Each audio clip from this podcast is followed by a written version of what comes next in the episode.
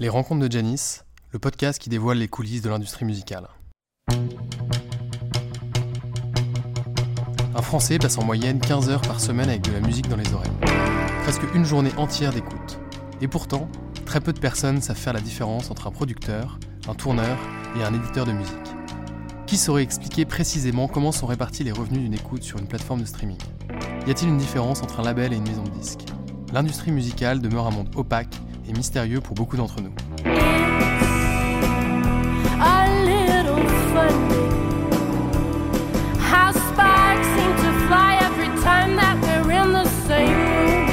C'est pour ça que j'ai décidé de partir à la rencontre de ceux qui font vivre la musique, pour faire découvrir cet univers et comprendre les rouages de l'économie de l'industrie musicale. Je suis Antoine de Crème et depuis tout petit je suis passionné de musique, de spectacle et de live. J'ai monté plusieurs projets autour de la musique. Je travaille donc au quotidien avec des artistes. Dans ce podcast, on va rencontrer des créateurs qui produisent la musique, des professionnels qui la font vivre et des entrepreneurs qui participent à sa transformation.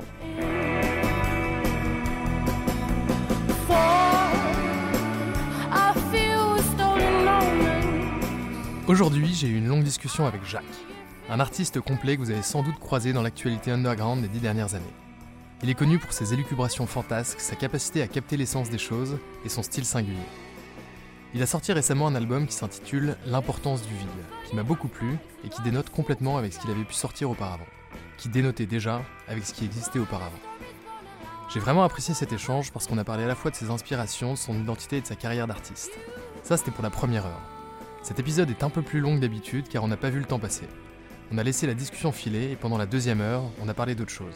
D'antimodernisme, de blockchain et du vortex qui entoure le vide qui nous compose. Je ne vais pas vous spoiler et vous effrayer plus longtemps, et je vais vous laisser profiter de ce moment sincère et privilégié que j'ai passé avec lui.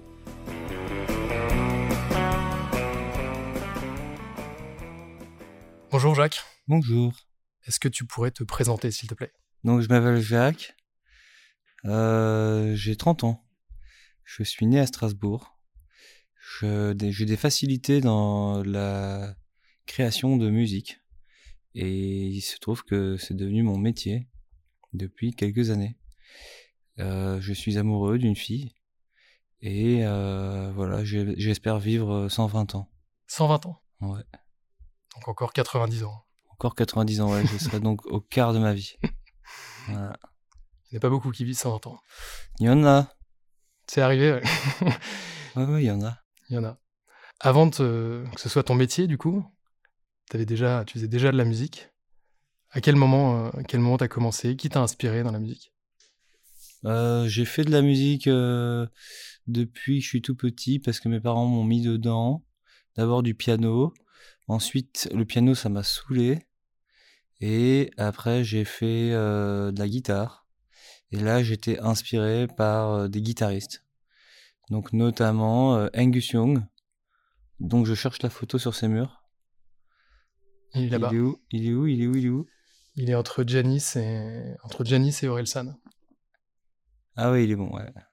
T'as de la chance. ouais. il, y a, bah, il, y a, pas mal de guitaristes ici. Hein.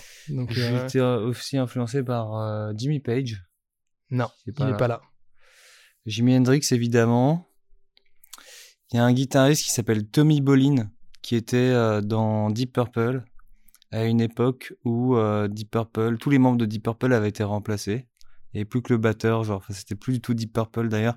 L'album euh, il s'appelle Come Taste the Band et c'était euh, devenu funky carrément. C'était plus du tout euh, ce qu'on connaît de Deep Purple. Mais t'avais un guitariste qui s'était retrouvé là que je trouve génial. Voilà après un peu tout tu vois. Je, je, je regardais l'histoire du rock des bouquins sur l'histoire du rock en fait. J'avais envie de tout connaître tout savoir. J'ai lu beaucoup j'étais abonné à Rock and Folk et après, j'ai jalousé euh, cette scène parisienne euh, de rocker, de baby rocker de l'époque où t'avais des groupes comme The Second Sex, The Nast, euh, The, je sais plus quoi, il y, avait plein. C'est quoi, c'est des, des, des, début des années 2000 C'était, ouais, c'était 2005, 6, ouais, c'était...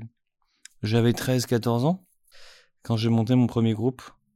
J'étais guitariste et j'étais déjà assez bon en fait. je m'étais bien bien motivé. S'appelait comment ton groupe? Il a eu plusieurs noms, mais celui qui est resté, c'est The Rural Serial Killers. Voilà. Et euh, C'était vraiment un groupe de lycée. On faisait euh, dans mon lycée à Saint-Étienne, en fait, le collège épiscopal Saint-Étienne, qui est situé place Saint-Étienne à Strasbourg, faisait tous les ans la fête de l'amitié. Et je, mon premier concert, c'était donc à la fête de l'amitié. C'est beau. Ouais, c'était bien. Donc voilà, j'étais influencé aussi par les Franz Ferdinand et les Strokes. Il y avait du, il y avait voilà moitié de l'histoire du rock que je fantasmais pas mal. Et l'autre moitié, j'écoutais des trucs de rock actuel, euh, The White Stripes. J'écoutais les Arctic Monkeys à l'époque. J'étais sur MySpace. Et euh, je m'amusais, euh, j'organisais des concerts, c'était aussi les débuts de Facebook, donc j'organisais mes premiers événements Facebook. On arrivait à remplir des bars. C'était, c'était une époque. Tout ça, c'était à Strasbourg. Tout à Strasbourg, ouais. C'était mon le petit bassin. Pourquoi t'es venu à Paris alors? Alors moi, je voulais venir à Londres. Euh, je voulais aller à Londres en fait. Après le bac, j'avais prévu de bouger à Londres et de devenir une rockstar. Et euh, finalement, tous mes potes sont, sont, partis à Paris. Et euh, notamment les potes de mon groupe. Et donc, je les ai, entre guillemets, suivis. Je pense à moitié, je n'osais pas aller à Londres tout seul. Et l'autre moitié, je me disais qu'il fallait que je sois proche de mes potes parce qu'on avait accompli des choses ensemble. On avait entamé des choses que je voulais qu'on termine. Et euh, donc j'ai bougé à Paris et tous mes potes ont fait des études de cinéma et de son. Ok. En gros. Et un peu de journalisme. Pas trop éloigné de toi non plus du coup. Ouais, euh, quand même, voilà. J'avoue que les autres gens avec qui j'étais au collège sont tous devenus euh, avocats ou notaires ou, euh, dentistes. Et, j'ai gardé contact étonnamment seulement avec les gens qui, sont quand même dans l'audiovisuel. voilà, ça s'est fait naturellement. Et donc euh, voilà, mes potes ils étaient euh, à l'école et puis bah, moi j'étais euh, à Paris, livré à moi-même. et à ce moment-là, je voulais devenir encore meilleur guitariste que je n'étais. Et donc je faisais de la guitare tous les jours, tout le temps. Dans la rue. tout seul? Dans le métro, ouais. J'avais une guitare à 100 balles, une guitare sèche, sur laquelle je mettais des cordes de guitare électrique et je jouais de la guitare non-stop. Tu chantais? Et je chantais pas. Et du coup, ça rapportait pas beaucoup de fric dans la, rue. il y avait quand même, euh, il y avait quand même un, but lucratif là-dedans. T'essayais de. Non, j'étais, j'étais le mec. En fait, je, me baladais tout le temps avec ma guitare. Et si j'avais besoin de 5 balles, je me mettais, je jouais et je me faisais mes 5 balles. Mais j'étais pas. Euh... Je me levais pas le matin pour aller euh, faire 100 balles dans le métro. C'était pas ça l'idée. Et d'ailleurs, ça donnait lieu à des situations parfois cocasses où euh, les gens pensaient que j'étais dans le métro à jouer de la guitare pour euh, demander de l'argent. Sauf que moi, j'étais juste là pour pratiquer. Donc c'était assez, c'était marrant. Je me rappelle de gens qui me donnaient de la thune alors que c'était pas du tout le sujet. Et les fois où je voulais vraiment gagner de l'argent, euh, il fallait que je me mette à chanter. Voilà. Je faisais du yaourt. Ça passait. Donc, voilà, là, on est, on, est, en quelles années là? Et donc ça, c'est 2010-2011, ouais. Je suis arrivé à Paris. Et voilà, donc là, j'étais toujours pas professionnel. Après, j'ai aussi, en parallèle, j'ai appris à mixer de la musique euh, en tant que DJ. Parce que là, je me suis dit qu'il y avait du fric à se faire. Et donc, euh, j'ai appris ça. J'ai toujours eu un espèce de snobisme des DJ parce que je me disais que ils faisaient rien. En fait, j'avais été très déçu de comprendre que les DJ ne faisaient que passer des morceaux. Et, euh, et puis en arrivant à Paris, je me suis dit, bah, en fait, c'est simple. Je suis musicien, j'arrive à caler des disques. Donc éventuellement, je pourrais jouer dans des restos, dans des trucs et me faire 250 balles. Ça rapporte. Hein. Bah franchement, ouais. Donc... Euh, tu l'as fait? Je l'ai pas mal fait, ouais. Ok. J'ai fait ça... Euh... T'avais ton matos? Non, non, non, j'arrivais... USB. En fait, c'est ça qui est compliqué, c'est que les, les restos, les, les clubs, ils ont leur propre matos et c'est du matos qui coûte quand même cher. Et... Euh... Et donc, il faut réussir à s'entraîner euh, dans les heures creuses ou essayer d'avoir un pote qui a du matos. Je sais pas, moi, euh, j'avais pas trop réussi à m'entraîner. mais, euh, mais, bon, à chaque fois que j'y allais, c'était un petit stress. Il suffit juste de passer des disques. Ouais, mais tu sais, les platines et tout, les clés USB, encore aujourd'hui, quand je le fais, j'ai un petit stress. Parce que j'ai jamais des platines et 5 heures devant moi pour vraiment m'entraîner. Donc voilà. Et puis après, je l'ai mixé aussi dans l'ordinateur avec Tractor. Donc là, j'ai fait des soirées, euh, je faisais des soirées Je me rappelle d'avoir fait quelques soirées au Pavillon du Lac, dans le 19e. Euh, quoi, j'ai fait pas mal de soirées chez Moon. J'ai fait DJ euh, dans un club privé qui s'appelait Le Cercle. J'ai fait DJ. Qu'est-ce que j'ai fait? Au Lautrec, dans un resto. J'ai fait des trucs. Je sais pas, j'ai fait pas mal de trucs. Hein. Disons que voilà, c'était c'est dans un réseau euh, de musiciens entre guillemets anonymes, c'est-à-dire euh, amateurs mais qui prétend y arriver. Et chacun a son blaze, chacun a un peu une star dans sa tête, mais en fait quand tu regardes les chiffres, il se passe rien du tout, tu vois. Et toi, t'étais une star dans ta tête euh, à ce moment-là? Ouais, moi j'ai toujours été un peu une star dans ma tête, mais euh, ce que je veux dire, c'est que tout le monde, tu vois, à Paris, en arrivant à Paris, tu te retrouves soudainement euh, face à plein de gens qui prétendent. Et a plein de prétendants euh, qui prétendent à une carrière. Et, et avec le monde de la nuit, les réseaux sociaux et le bouche à oreille, le blabla, les gens, la drogue, tout ça, tu peux vite avoir l'impression que tu es avec des gens qui vont y arriver alors qu'en fait pas du tout. Et euh, tu peux vite te perdre quoi. Donc je me voilà, j'ai zigzagué pas mal à cette époque-là. Et à quel moment euh, à quel moment t'as commencé à réaliser que t'étais sur la bonne voie ou en tout cas ah bah quand j'ai réalisé que les gens avec qui je traînais étaient des losers et que j'ai décidé de plus traîner avec eux quoi. Il y a un truc comme ça qui est obligatoire. Euh... Disons que si c'était facile d'arriver, euh, tout le monde le ferait. Et euh, bah, du coup, la majorité des gens n'y arrivent pas. Donc, ça veut dire que la majorité des gens ne sont pas adaptés. Je dis, je dis pas que le succès apporte le... Comment dire? Le succès, je pense, dans la musique est quelque chose euh, qui n'a rien à voir avec le bonheur ou l'accomplissement personnel. C'est juste un truc tout à fait pragmatique de réunion de conditions qui font que euh, le public va adhérer.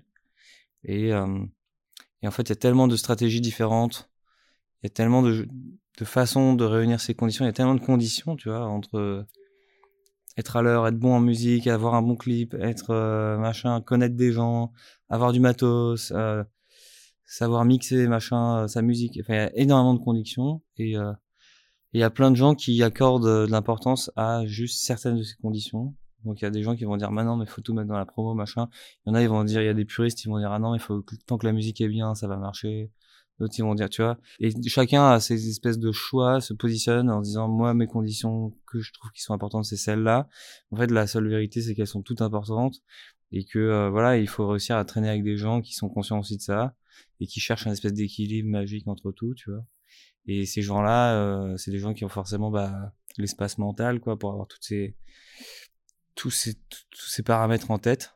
Et euh, et c'est ce que j'essaie de devenir et c'est ce que je constate, tu vois, chez les gens qui arrivent, ils ont vraiment 30 000 euh, cerveaux en même temps qui fonctionnent.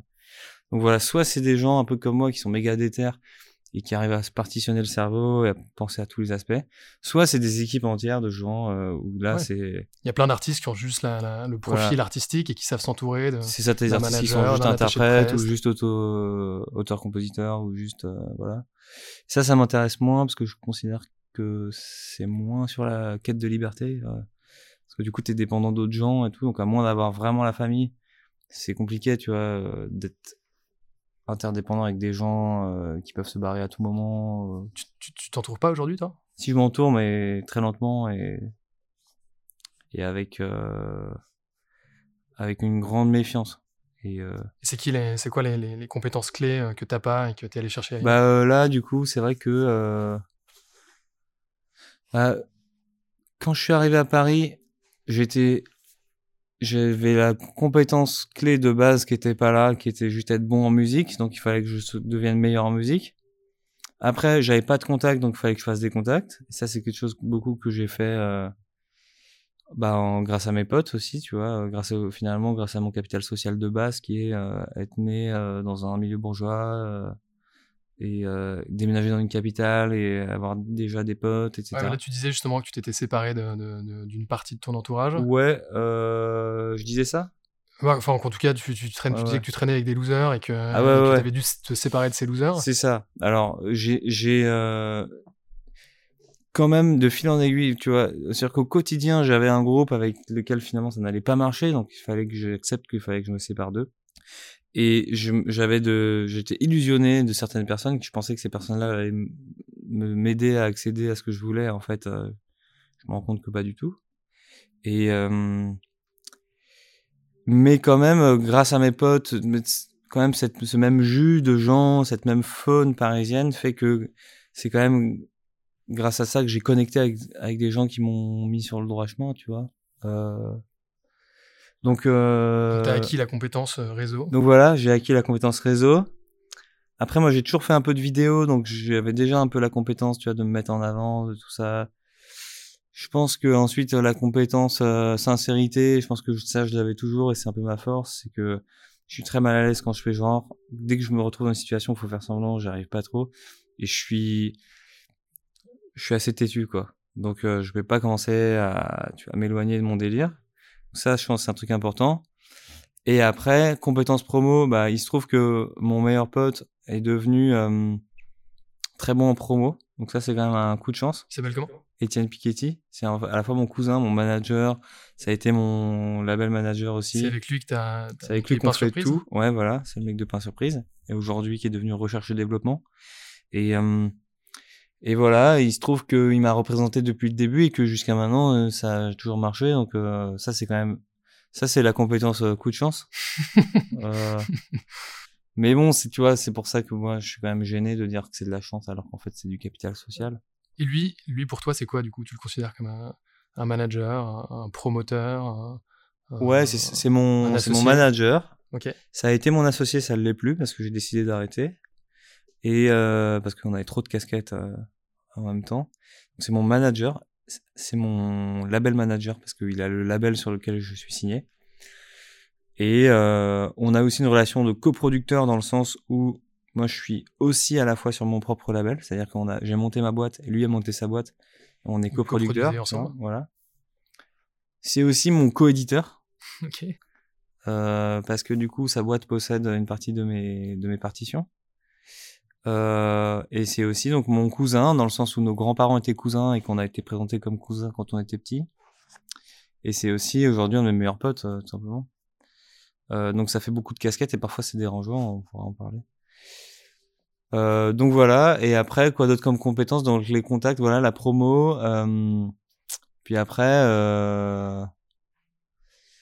après, bah les bonnes idées, quoi. Il faut trouver des idées, de, de, tu vois, je sais la compétence euh, inspiration. Ouais, c'est la compétence inspi.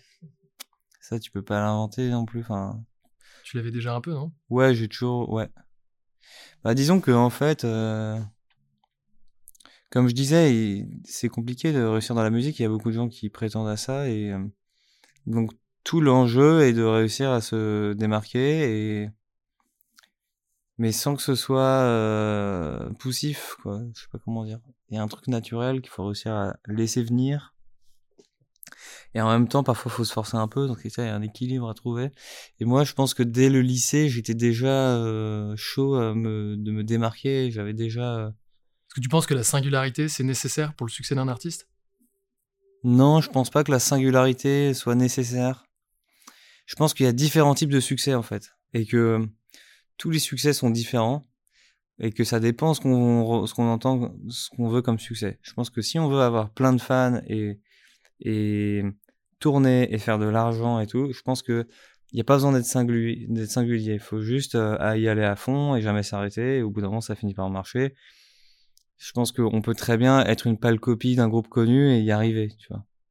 Euh, mais euh, je pense que c'est pas c'est pas le succès que moi je recherche. Je pense que pour moi le succès c'est le, bonheur et que hum, le bonheur il passe forcément par l'expression de soi et que il se trouve que tout le monde est différent, tout le monde est singulier déjà de base et que donc si on exprime vraiment qui on est, ce sera forcément singulier, tu vois. Et d'ailleurs, on est tous sur cette quête-là, et c'est sur cette quête-là d'expression de soi qu'on finit par parfois s'égarer, se laisser influencer, et euh, et au lieu de digérer euh, nos influences, eh ben on les on les copie parce que c'est une forme de facilité, peut-être que c'est une forme aussi de flemme et c'est une forme de ouais, je sais pas de d'aveu de, faiblesse, de se dire bon bah en fait euh, voilà, je, suis fan de ça et de ça, je vais faire un mélange et ça va marcher. Et, c'est un voilà, c'est un raisonnement euh, artistique plus qu'une inspiration. Sachant que parfois euh, tu vas pas forcément avoir conscience de tes influences. Ouais. Et euh, donc, c'est- même pas un aveu de faiblesse, c'est juste une faiblesse euh, innée. ouais, réelle, ouais, ouais, inconsciente. Après, c'est pas forcément une faiblesse, on n'est pas tous obligés d'être, euh, comment dire. Quand je dis faiblesse, ouais, c'est que, par exemple, moi, ça m'arrive, comme tous les artistes d'ailleurs qui sont sur ces murs là, euh, dont on voit les photos et les dédicaces, je vois Eminem et je vois euh, Freddie Mercury et je vois David Gilmour. Bah, en fait, pour que je t'explique un peu, à Et chaque fois, que- à chaque fois que, ouais, il y a Tupac. Il y a à chaque fois que, que quelqu'un arrive dans la boîte, Ouais. quel que soit son, son statut, hein, ça peut être un, un, un CDI, un stagiaire, un alternant, il doit choisir son artiste de légende Ouais. et euh, on lui offre. En fait, on lui offre pas vraiment parce qu'il reste sur le, il reste Ouais. sur le mur, quoi. On lui Et, dédie. euh, on lui dédie et, et quand ils partent, on les appelle plus par leur prénom, on les appelle par leur, euh, leur nom. de- Donc il y a BB King qui est parti il y a quelques Trop années. Il y a Nina Hagen qui est arrivée il y a pas très longtemps. Moi, c'est David Gilmour justement. Ah yes, Du coup, c'est dans l'ordre, dans l'ordre chronologique. Yes. Fat. Euh, bonne idée. Bon concept. On n'est pas autant dans la boîte. hein. Il y a pas mal de gens qui sont partis du coup. Et il y a deux Eminem. Non. c'est pas Eminem lui. non, je l'avais non, non, c'est Mac Miller. En même temps, on voit que, que Euh. un tiers de un tiers de cette. Ouais. Donc voilà, donc tout comme ces gens-là, euh, je passe par des moments de, de puissance où je crois en moi et je suis à donf, et des moments de faiblesse où euh, je crois moins en moi et où euh, je suis pas à donf. Et et je pense que dans les moments de faiblesse, c'est des moments où on se remet plus en question et où euh, c'est des bons moments pour euh, être euh, plus en réceptivité qu'en créativité. Et parfois, dans le cadre de la réceptivité, ben, on, on crée quand même des choses. Et, et ça amène à des créations qui sont un peu bâtardes et qui sont un peu qu'il faut avoir le recul de ne pas sortir, tu vois, de ne pas montrer. On peut les montrer à des potes, mais parce que c'est des des des moments de digestion, c'est des moments de réflexion et c'est pas des moments de rendu. Donc moi j'ai plein de morceaux qui ressemblent à des trucs connus euh, parce que j'ai parfois de l'admiration euh, pour des trucs qui existent déjà et je me dis putain c'est génial, j'ai envie d'être cette personne et en fait euh, ça finit par me passer et et puis bah finalement je reviens à mes esprits et je fais ce que je considère être le meilleur de moi-même. Et donc et parfois t'as des artistes connus qui sortent des des morceaux, des albums. Tu sens que c'est pas il fallait pas le pas sortir. ouais ça vient pas exactement d'eux. Donc voilà et puis après t'as parfois t'as des musiciens toute leur carrière est basée là-dessus. Ils ont un petit ils ont un petit succès éphémère parce que euh, ils ont été dans la lignée de euh, tel gros artiste euh, qui lui ou elle était génial et que derrière a embarqué tout un espèce de mouvement euh, ça ça arrive aussi c'est un peu comme euh, ce qu'on appelle je crois euh, comment euh, les la roue. innova- comment J'allais dire prendre la roue au vélo quand tu, prendre tu te la mets dans- roue quand tu te mets dans la roue de quelqu'un. tu-. Ouais, ouais, ouais, ouais, il y a un truc un peu comme ça.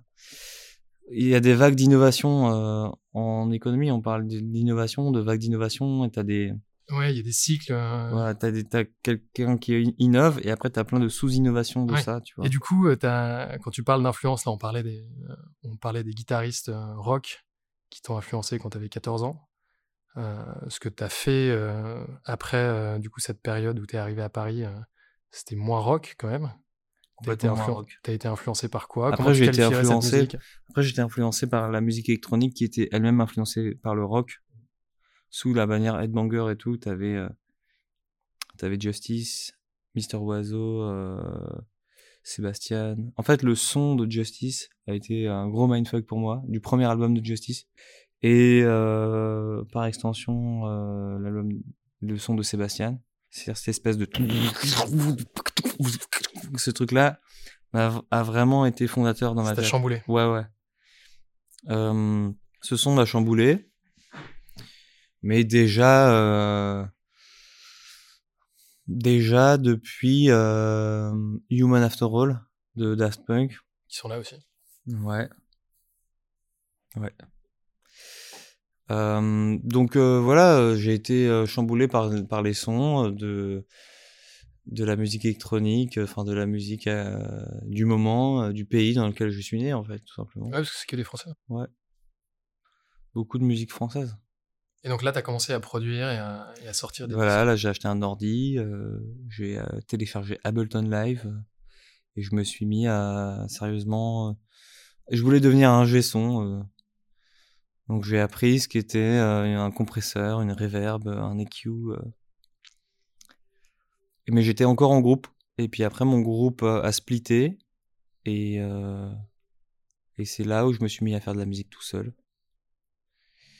On est en quelle année hein? 2000, euh, 2012, 2013. 2013, ouais. Ouais. Donc j'étais influencé par ça. Après, j'étais aussi influencé. euh, quand on parle d'influence, on parle souvent des artistes, mais en vrai, euh, les gens qui nous influencent le plus, c'est nos amis, c'est notre groupe social, c'est euh, notre famille. Sûr. Parce que tout ce qu'on tout ce qu'on fait, euh, consciemment ou inconsciemment, a vocation à, à alimenter les relations qu'on a avec ces gens-là, avec nos proches. Donc forcément, si dans mes proches, tout le monde se met à écouter un certain style, bah, je vais je vais vouloir euh, participer à, l'enthousiasme de mon groupe de potes et, et alimenter ça en produisant de la musique qui va éventuellement euh, les faire kiffer quoi. Donc euh, étant euh, bourgeois blanc euh, à Paris, euh, voilà, j'ai fait de la musique euh, un peu funky, euh, un peu électro quoi. Truc euh, qui était à la mode à un moment. hein. Donc ils Donc, le sont encore. Hein. Peut-être un- peut-être un peu moins tendance, mais c'est. Ouais, non, On disons que les, quand je dis à la mode, c'est que les ados dans les lycées, ils écoutaient ça. Ouais. Aujourd'hui, ils écoutent pas ça du tout. Donc, euh, donc pour moi, c'est plus, euh, ça reste à la mode dans les clubs, euh, dans les contextes où c'est approprié, mais pas en dehors. Je pense. Après, aussi, le temps, les temps ont changé. Aujourd'hui, t'as tellement de, de scènes parallèles qui peuvent, Oui, Grossir sur Internet. sont tendance finalement. Quoi. ouais, voilà. Sauf le rap, qui est ultra tendance. Ouais, le rap est peut-être au-dessus de tout. hein. Oui, sauf la pop en fait, parce que maintenant je dis, je dis le rap, mais en fait c'est de la pop. Disons que la musique, la chanson et la musique chantée est au-dessus de tout euh, en termes de tendance. Et le restera. Mais il y a eu un moment où euh, les gens écoutaient Justice, écoutaient Banger, euh, et c'était cool. Il n'y avait pas de paroles, c'était cool. Justement, en parlant de paroles, euh, c'est intéressant parce que tu viens de sortir un, un album qui s'appelle L'importance du vide et euh, où il y a des paroles, alors que euh, dans les, les sons que tu sortais avant, il n'y avait pas de paroles. Qu'est-ce qui qu'est-ce qui s'est passé? Pourquoi tu as, décidé de changer de prendre cette direction et évoluer sur la sur la chanson, sur des Ouais. sur de la pop? Bah, j'ai euh, toujours euh, eu des idées de chansons et j'aime bien m'amuser avec les mots. Donc, euh, j'ai pas, euh, j'ai pas spécialement, moi, enfin, en tout cas, j'ai pas trop l'impression d'avoir changé, moi. J'ai toujours, euh, c'est juste, j'ai changé ce que j'ai décidé de montrer aux gens. Ouais, quand on t'écoute sur Spotify Ouais. et qu'on regarde ce que tu faisais en 2014 et ce que tu as fait en 2022, euh, Ouais, c'est pas pareil. C'est pas pareil. Mais c'est normal, voilà, c'est le temps qui change. Je pense que c'est important que, c'est important que j'ai une relation avec mon public, que je puisse, en fait, euh, leur montrer différents aspects de moi euh, sans qu'ils soient étonnés, sans qu'ils soient déçus. Donc euh, voilà, je pense qu'il y a des artistes dont le succès est vraiment basé sur un, certain style de musique, un certain aspect. On attend d'eux qu'ils fassent la même chose parce que sinon on sera perdu.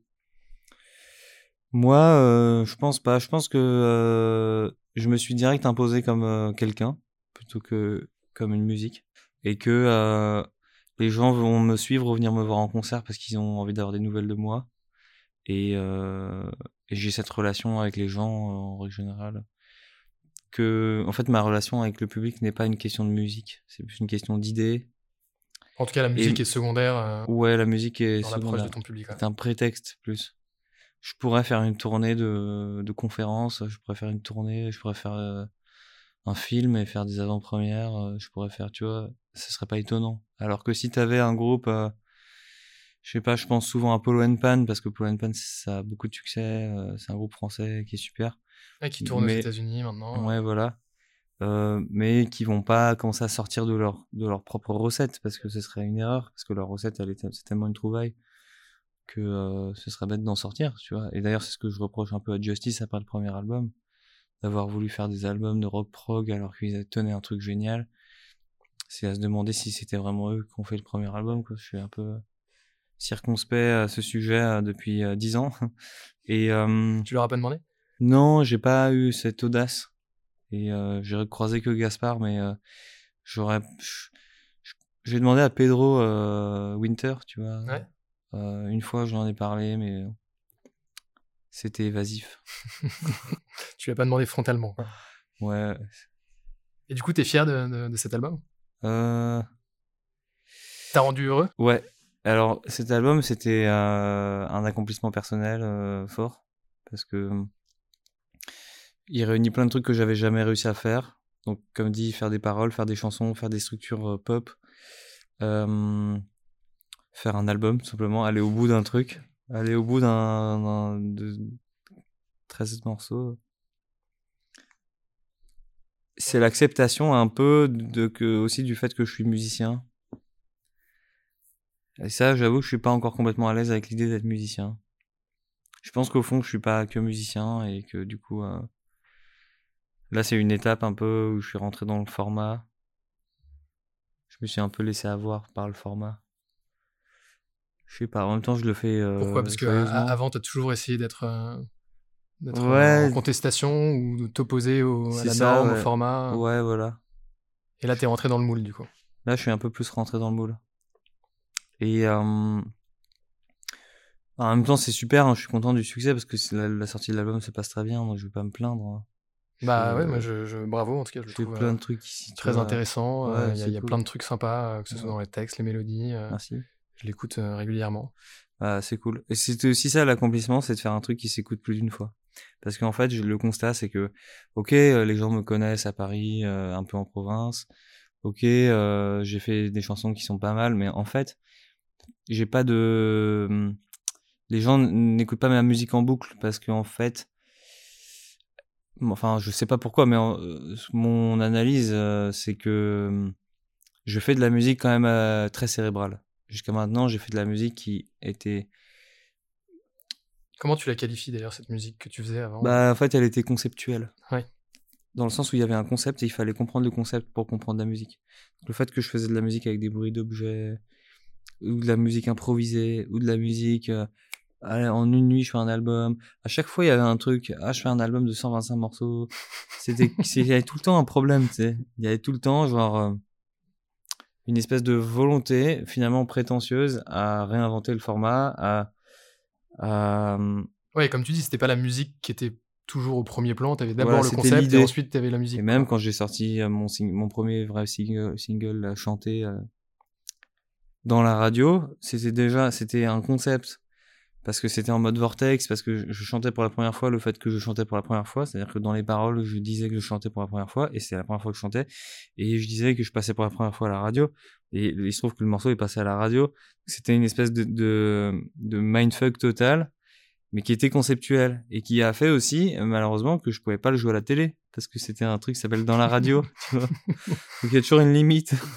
Ouais. et euh, il y a ça quand j'ai sorti vous mon morceau qui s'appelle vous après trois ans d'absence c'était un morceau dont le concept c'était que j'avouais aux, gens à vous à, tout le monde en fait que j'étais dépendant euh, de vous et et pareil, toute la promo du, titre a été cannibali- cannibalisée par le concept qui était que j'ai distribué, j'ai j'ai vendu les droits du morceau à mes fans. Et euh, et c'est à chaque fois c'est des concepts qui sont cool, hein, mais c'est juste qu'à chaque fois il y a un concept. Donc là, mon album, voilà, que- c'est la première fois que je me suis dit vas-y nique sa mère les concepts, je vais juste faire un album, tu vois. T'es- devenu un Jacques normal, du coup. Ouais, voilà, c'est ça. Et je voulais, euh, voilà, le concept, en fait, c'est, en fait, c'est comme si t'es tout le temps en train de faire des blagues, à essayer de surprendre et tout, ou t'es tout le temps, euh, voilà, d'une certaine façon. Et ben, d'un seul coup, si t'es en mode normal, c'est surprenant, en fait. Ouais. T'avais peur justement de, de te décevoir en, en normal? Non, je m'en fous de décevoir les gens. Non, mais de te décevoir. ah, de me décevoir moi. Ouais. C'est-à-dire qu'en fait, t'étais pas capable de faire quelque chose sans concept Ah ouais, ouais. et ouais. sans euh, retourner les mots ou. euh, Bah, t'as vu, t'as vu le titre de l'album, déjà, j'ai enlevé tous les espaces. Il y, a, toujours un concept, il y a toujours une petite rechute, quand même. Non, mais forcément. Hmm. Et d'ailleurs, euh, enfin, il y a, il y a un truc qui revient souvent, j'ai l'impression, dans, le- dans les textes de l'album. Euh, c'est une forme de, de, de rejet du, du, comment on pourrait appeler ça, du, du modernisme. où En fait, j'ai l'impression que tu parles souvent des technologies. J'ai noté des, euh, Ah ouais, c'est marrant, j'ai pas du tout cette impression. j'ai noté mais- des paroles, mais des paroles. Vas-y, ouais. Peut-être que, peut-être que du coup, je vais te surprendre, mais tu dis, euh, j'ai trop d'onglets dans la fenêtre. euh, Ouais. C'est pas comme dans les réseaux. Frisson quand je désactive. Ouais. Tout ce qui se dit est écouté par les forces qui tissent la réalité. Ouais. Ça, je savais pas si on parlait de, de, euh, Ouais, je sais pas, des, des réseaux sociaux, du la fait que matrice. dès qu'on dit quelque chose, on est, bah là, typiquement, on est enregistré. Ça sera sur les plateformes en plus. Euh, et du coup, ça sera écouté par les forces. Ouais. C'est vrai. Et ça s'appelle en plus l'importance du vide. Ouais. Et du coup, je me demandais si, en fait, c'est un peu euh, réac, euh, comment on dit ouais, C'est anti-moderniste. Ouais, ouais, antimoderniste peut-être, ouais. Ou en fait, je sais pas, t'as- tu, tu, tu fais une forme de rejet du, du, du 21e siècle ou de, de- de ce qui se passe aujourd'hui. Ouais, possible. Euh, Du coup, il y a quand même quelque chose de contestataire dedans. Et euh, je pense que je normal. suis euh, contestataire, mais je suis pas en mode vieux gaucho tout foireux là, euh, à dire Nick. Enfin, tu vois, je suis pas. C'est pas de la Je suis pas contestation. coup. anticapitaliste, je suis pas anti-technologie, je suis pas. Mais par contre, je- suis contre l'obéissance. Je suis contre l'inconscience en fait. J'aime pas l'inconscience. J'aime pas le fait. Je suis pour qu'on fasse de la merde, mais euh, consciemment, tu vois. Et là, t'as quand même une société, euh, t'as quand même un- une époque où les gens font de la merde en pensant faire le bien. Et euh, ça qui est chiant. Et mais je veux, encore une fois, il y a plein de gens, tu vois, il y a des gens qui sont conscients de. En fait, c'est pareil. Moi, je compare tout de façon aux relations humaines parce que tout est une histoire de relations humaines et ça me dérange pas de traîner avec quelqu'un qui est conscient de ses défauts, tu vois. Mais quelqu'un qui est inconscient de ses défauts, si ça me ses saoule. défauts. Ouais. Si, s'ils sont conscients, ils sont excusés. Et je pense que on change pas, on, on devient tous plus ou moins conscients de nos défauts. Et c'est en étant conscient qu'on arrive justement bah, à les combler. euh, Et parce qu'on peut les rendre attachants, on peut, tu vois, on peut les assumer, on peut les contourner, on peut, à partir du moment où on le sait. Et je pense qu'il y a plein de trucs aujourd'hui, euh, avec toutes les nouvelles solutions euh, proposées par la technologie, et ben t'as plein de revers de médaille, t'as plein de défauts qui sont pas connus du grand public. Et euh, ce que je veux dire, c'est que euh, je faisais une comparaison euh, à, à un humain, tu vois. euh, on peut tout comparer à un humain, tu vois. Et si on compare la technologie en elle, si tu prends toute la technologie en elle-même, elle a plein de défauts, mais elle en est pas consciente, tu vois. Enfin, il y a un truc on on capte pas encore euh, où est-ce que ça peut nous emmener, tu vois. Et euh, et en fait, euh, bah, c'est chiant, tu vois. voilà. on est, mais c'est c'est pas que la technologie, hein, c'est c'est dans tout, c'est l'inconscience, le fait de pas remettre en question les choses, le fait d'être là en mode mouton, à juste refaire comme les autres font, je trouve ça dangereux et et j'invite les gens euh, à être plus conscients et à plus regarder comment fonctionne le monde, En tout cas, je te rassure, euh, en gros. l'album, il est pas, euh, il est pas complètement normal non plus. Quoi.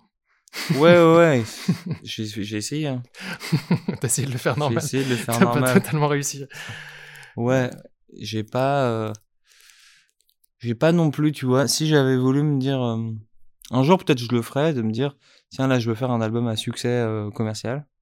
Et à ce moment-là, j'aurais un autre raisonnement et je ferais un truc plus normal, je pense. Ça sera quand même un concept. Mais ce sera un concept pour te, moi, peut-être. ouais. connaissant maintenant, du coup. et, euh, et justement, bon, pour faire le lien avec les, les- les technologies, on- tu parlais de, de vous. Euh, tu as financé vous euh, via les NFT. Et euh, tu peux me parler un peu de ça? Donc, euh, les NFT sont. euh, En fait, c'est une blockchain. Donc, les blockchains, euh, tu veux que j'explique? Ou Ouais, ouais, ouais, tu peux expliquer. Ouais. Bah, donc en fait les blockchains c'est des c'est une technologie qui permet de en fait de verrouiller une information, c'est-à-dire d'en- de- d'encapsuler une information dans un dans un lot de données internet et qui fait que bah, on peut euh, passer un contrat ou euh, donner de la valeur à quelque chose euh, objectivement, communément, sans que cette valeur puisse être euh, Falsifié falsifié, usurpé, tout ce que tu veux. C'est un espèce de. Moi, j'aime bien l'idée que c'est euh, une espèce de matérialisation de la confiance, euh, de la vérité, en fait. C'est-à-dire, c'est une technologie qui permet de vérifier. Et c'est con comme ça, mais ça n'existe pas, tu vois. Même les billets de banque, euh, on galère. Donc là, il y a des gens qui ont codé ça et ça permet ça permet de faire tout, un tas d'applications marrantes. Et donc en ce moment, tu as des gens qui créent des œuvres sur Internet, donc des œuvres d'art multimédia, et, et qu'ils les vendent aux enchères. Et qui vendent non pas l'œuvre, mais ils vendent bah, le contrat de, propriété. Ouais, de propriété de l'œuvre. Euh, et donc il y a des gens qui ont suffisamment de fric pour euh, acheter ce genre d'abstraction. Et euh, je trouve ça quand même aberrant. Et donc moi, mon l'utilisation que j'ai fait de ça n'a rien à voir vraiment avec, avec l'utilisation habituelle des NFT. En fait, moi j'ai profité de ce système pour pouvoir vendre à mes fans ou les fans qui voulaient l'acheter euh, une partie de mes droits. Donc j'ai fait un contrat qui veut pas dire, qui veut pas juste dire tiens maintenant tu as euh, cette photo t'appartient. J'ai fait un contrat qui dit les droits réels du droit français de de mes droits musicaux de, de ce morceau vous appartiennent et du coup tous les royalties qui vont avec. Et donc tu l'as appelé vous. Et le morceau s'appelle vous, ouais. Et euh, et donc j'ai vendu, je l'ai découpé en petites secondes et j'ai vendu chaque seconde 150 balles. Et du coup on sait quelle seconde on a euh, quand on achète ton NFT, On a même, on possède même les, euh, les stems, c'est-à-dire les, multipistes de, de sa seconde. Ok. Et du coup, euh, elles sont numérotées. Ils en tirent des revenus?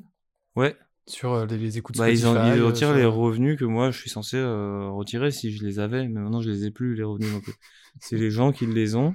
Et donc ils reçoivent, ils ont en fait les droits master. Donc les droits master, c'est que c'est pas la moitié, c'est plus compliqué que ça, mais c'est en gros euh, la moitié de euh, des droits. Euh. Donc ça va être les écoutes Spotify, mais pas la radio, par exemple. Ça va être si en cas de... la vente de disques, je sais pas la vente de disques, voilà, ouais, tout à fait, vente de disques. ça va être aussi toute l'utilisation, utilisation commerciale dans une pub ou quoi. Ça va être la moitié du bif des trucs comme ça. Euh, mais donc ça fait que les gens euh, ils touchent de l'argent théorique parce que moi je touche je touche aussi de l'argent théorique parce qu'en fait même si euh, je suis un peu connu et je fais des tournées de festivals et tout, eh ben, en fait je me fais quand même pas d'argent sur tout ça parce que en fait bah depuis les années 2000, depuis internet, c'est très difficile de faire de l'argent avec la musique. Donc les gens c'est marrant, ça les propulse aussi dans la dans ma réalité. Là, le NFT tel que moi je le conçois là, donc euh, en donnant des droits à mon public, c'est effectivement euh, bah, comme euh, une espèce d'intrusion du capitalisme dans l'art ou inversement. C'est-à-dire que c'est comme si j'étais une boîte. C'est-à-dire que la vision que j'avais avec mon opération, c'était d'inviter les gens, les jeunes artistes à faire pareil et à se dire bah en fait, si t'as voilà Aujourd'hui, t'as fait des maquettes sur internet, machin, t'as déjà ton compte Instagram avec tes, je sais pas, tes 1500 followers, et d'un seul coup, t'as un morceau qui commence à marcher, t'as un million de vues sur une vidéo YouTube, ce qui est déjà énorme, tu vois, ce qui est déjà genre, euh, la plupart des gens ne l'ont pas, mais t'as énormément de gens, de petits rappeurs qui ont un million de vues sur une vidéo, tu vois. Et donc là, eh ben, il faut, il faut produire un album, il faut faire un clip, machin, il faut 20 000 balles, euh, que tu les as pas. Comment tu fais? Bah du coup la plupart des gens ils vont aller dans un, dans un petit label mais le, petit label il aura pas de thunes il aura vite fait de la promo machin. Ou alors la plupart des gens vont aller dans une major et les majors auront de la thune mais finalement tu te fais tu te fais péter tout ton fric parce que 80% de ton ouais ils te prennent euh, ouais 80% en échange d'un peu de coordination et du fric et et d'une garantie que ça va un minimum marcher. Et du conseil artistique aussi. Voilà. Et euh, qui est parfois qui parfois est bien. Hein. Oui, bien sûr. Euh, bah non, mais sinon ça serait ça serait juste des banques sinon. Voilà. Évidemment. Et du coup voilà, l'idée c'est de c'est de c'est d'avoir un modèle où cette ce jeune artiste euh, ou cette jeune artiste peut euh, émettre comme une startup va émettre tu vois va faire une levée de fonds en fait va émettre des titres que les gens achètent, que leurs fans, les premiers fans achètent. Donc, tu vois, des trucs à 50 balles, 150 balles, c'est, c'est un peu un engagement quand même. C'est-à-dire, bah, je vais, je crois en cette personne. Mais du coup, plus tard, bah, si le truc marche, eh ben, j'aurai des titres de propriété, entre guillemets, de production. Donc, euh, voilà, c'est du capitalisme euh, pur et dur, mais euh, non encadré. Encadré technologiquement, en fait. Complètement Euh, je trouve ça pas mal. Ouais, moi je trouve ça pas mal. Ouais, c'est intéressant, c'est un beau concept. Ça peut, Tu le referas ou ça pas? peut servir à des gens. Bah moi, je- pour l'instant, je suis gagnant dans l'affaire parce que je me suis fait 30 000 balles en 24 heures et que En 24 heures? Bah j'ai vendu les trucs quoi. J'ai En sorti les 24 t'as- trucs. t'as t'as annoncé le truc et en 24 heures, le truc vendu était direct. était vendu. Ouais ouais. Mais en même temps, euh, Oui, et puis t'as la hype des, Oui, la hype voilà, des comme si des, NFT, euh, et oui. t'as toute la. Ouais, t'as tout. ça s'est tout- passé comme ça. Les gens, ils avaient même pas écouté le morceau en vrai. Mais c'est parce que j'arrivais avec un nouveau truc. Donc il y a plein de gens qui ont, tu vois, il s'agissait de trouver 200 personnes qui ont 150 balles. C'est pas le bout du monde. Ouais, et puis enfin, t'as Enfin, pour moi, suffisamment de... De followers, ouais. suffisamment de followers, et puis le truc était bien marketé, c'était Voilà, marrant, vois, les gens aiment bien les concepts. donc, Voilà. Et en vrai, le morceau était bien et je, les ai- je me suis pas foutu de leur gueule. Mais pour l'instant, je suis gagnant. Et je, je serais pas, euh, je suis pas à l'aise de le refaire si je suis gagnant. Moi, je veux que les gens soient gagnants, tu euh, vois. Oui, c'était pas le Donc, concept. en fait, ça marchera que si demain il y a une synchro sur vous, euh, donc sur mon morceau, et que les gens se remboursent, voire gagnent de l'argent. Là, je me dis, il y a un vrai truc, tu vois. Faut que tu contactes Citroën ou, Là, ou je BMW. quoi. ouais. Et après, c'est marrant parce que comme maintenant, maintenant que tu as 200 personnes qui possèdent une partie du morceau, tu peux te dire que si ça se trouve dans ces 200-là, tu as des gens qui bossent dans les marketing et tu as des gens qui, Mais ouais, carrément, tu peux tu carrément. vois, il peut y avoir une espèce de conflit d'intérêt positif, tu vois, qui peut être marrant, quoi. Tu parlais du revenu des artistes. Ouais. Tu disais que depuis les années 2000, euh, on- c'est de plus en plus difficile de, de joindre les deux bouts avec la musique enregistrée, À ce qui paraît, hein. à ce qui paraît. Euh, cet album, justement, euh, t'as prévu de le faire en live? Ouais. T'as des versions live que t'as commencé à travailler? Ouais. Parce que c'est aussi ça qui va te permettre. Enfin, De gagner du aujourd'hui, ouais. le, le live, c'est quand même une partie importante du revenu d'un artiste. Ouais. C'est quoi le, le- le projet? T'as une tournée de prévue cet été Quels sont les. J'ai une tournée. Alors là, j'ai fait un album qui est que je peux pas interpréter en live avec mon setup euh, que j'avais avant. Parce que avant, j'avais un setup d'improvisation en live looping. Sauf que je pourrais, tu vois, je peux faire des boucles, mais mon album c'est pas des boucles. Donc euh, il y a un couplet, un refrain et tout. Donc euh, il faut que je puisse interpréter le truc euh, d'un coup. C'est pourquoi j'ai monté un groupe Ok. euh, avec bah, le batteur de mon groupe du lycée là Énorme. et avec euh, ma copine et ma sœur. Et euh, donc je prépare un live qui soit un espèce de méga mix entre tous mes délires, donc un, aspect live looping, augmenté de vidéos, parce qu'avant euh, on voyait pas bien ce que je faisais, donc j'ai envie de j'ai envie qu'on puisse le voir, tu vois, de près avec des caméras. Et Donc, euh, des- des- de la captation live? Ouais, Ok. des caméras, je, je joue des objets et devant une caméra en fond bleu et, euh, et ça se retrouve sur un écran. Énorme. Donc euh, il y a ça et puis après il y a l'interprétation des morceaux et de mes morceaux futurs aussi euh, parce que je compte bien faire d'autres morceaux et ça ça se fera donc avec le groupe que j'ai monté. Donc voilà, c'est ça que je prépare en ce moment et c'est une vraie galère. Ok. C'est une tannée de dingue. Qu'est-ce qui est compliqué de, de- de gérer la, la préparation d'un live De- avec un ouais, groupe parce qu'en fait, c'est comme si j'étais en train de monter deux lives en même temps. C'est-à-dire que je dois et monter un groupe pour la première fois, interpréter les- des morceaux, et de l'autre côté, euh, améliorer mon concept d'avant, et faire cohabiter ces deux-là dans un show qui tient la route. T'as des dates de prévues déjà? Ouais, une vingtaine là. Ok. Ouais. Ça commence quand? Ça commence, euh, ça commence, ça commençait le 2 avril et j'ai annulé la date parce que en fait euh, j'avais une résidence. En fait, du 26 au 30 euh, mars, j'avais une résidence à la Sirène dans une salle à La Rochelle et en fait euh, c'était un four total. Euh, Il y avait rien qui marchait et au bout de deux jours, on a appris que ma copine avait le Covid, donc j'avais aussi potentiellement le Covid. Ah merde. Et en fait, ça, ça plus le fait que c'était déjà un échec, ça fait que c'était un espèce de méga échec. C'était une, une aubaine finalement, le Covid. Et ça, ouais, le Covid est venu nous sauver encore une fois. Et et du coup, euh... et du coup, voilà, on a annulé des dates. On- J'ai quand même fait une date tout seul, et c'était foireux de dingue pour FIP. C'est toi qui dis ça ou c'est. euh, Non, c'était vraiment foireux. Le setup a planté quatre fois et tout, c'était horrible. Mais bon, je m'en suis tiré, j'ai raconté des conneries au micro et c'est passé. Et, euh, et là, la- l'autre date, j'avais pas la, j'avais pas la foi de le faire deux fois, donc on a annulé. Prochaine date, euh, 15, euh, 15 avril, à l'EMB Sanois. Et tu vois, l'espace Michel Berger. Ah oui, ok. Trop bien. En groupe ou solo? Les deux. Trop stylé. Ouais. C'est ta copine ou ta sœur qui chante euh, dans Ça se voit, du coup? Ouais, ça se voit. C'est Ma qui? copine, C'est ta copine? Clémence. Ouais. Ok. C'est ma Et, euh, préférée de l'album. Ah bah C'est merci. celle où je me disais que en live, elle pouvait être. euh, elle Un bon gros bordel. Elle ouais. pouvait être un bon gros bordel. En live, euh, tu sais, le moment où ça fait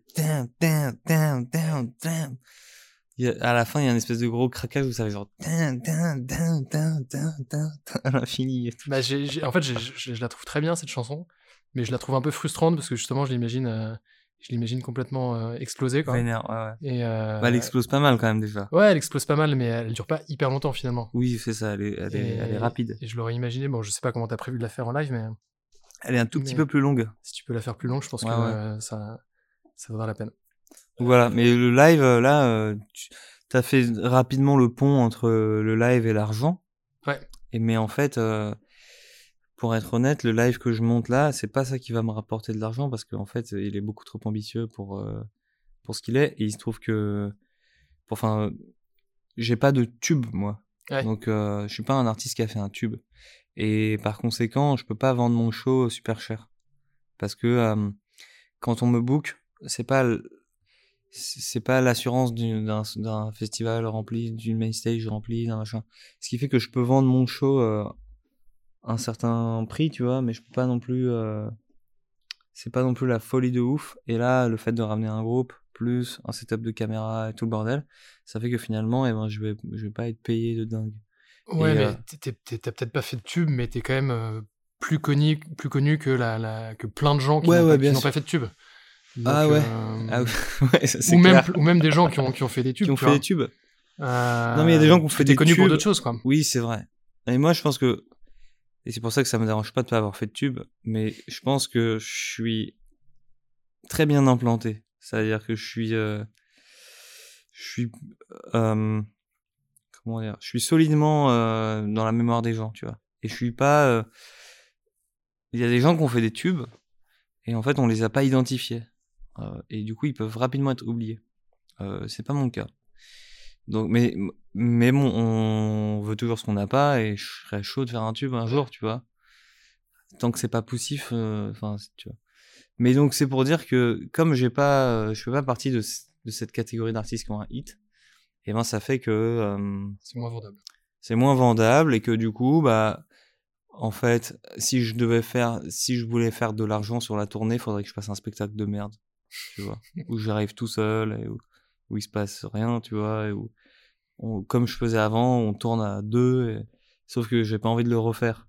Donc là, je fais un spectacle où, tu vois, je, donne de moi, il y a des gens, on va tourner, on, sera sept, il y, a un- il y a un van, il y a un machin, et ça fait que, euh, en temps de post-Covid aujourd'hui, et vu euh, comment les choses se passent aujourd'hui, et ben, c'est pas non plus un hold-up de malade niveau fric, tu vois. C'est plutôt, euh, je mets la thune dans le spectacle, en fait. Après, te connaissant et connaissant ton, ton image et ton identité, les gens qui vont, qui vont payer un billet pour te voir en spectacle, ils veulent voir un, ils veulent voir un Ils truc. veulent voir un truc de ouf, ouais. Ils bah. veulent voir un spectacle. ouais. Et moi, je suis chaud de faire un spectacle, en plus, sinon je m'ennuie, quoi. Je vais pas m'ennuyer, là, à faire de la promo tout le temps.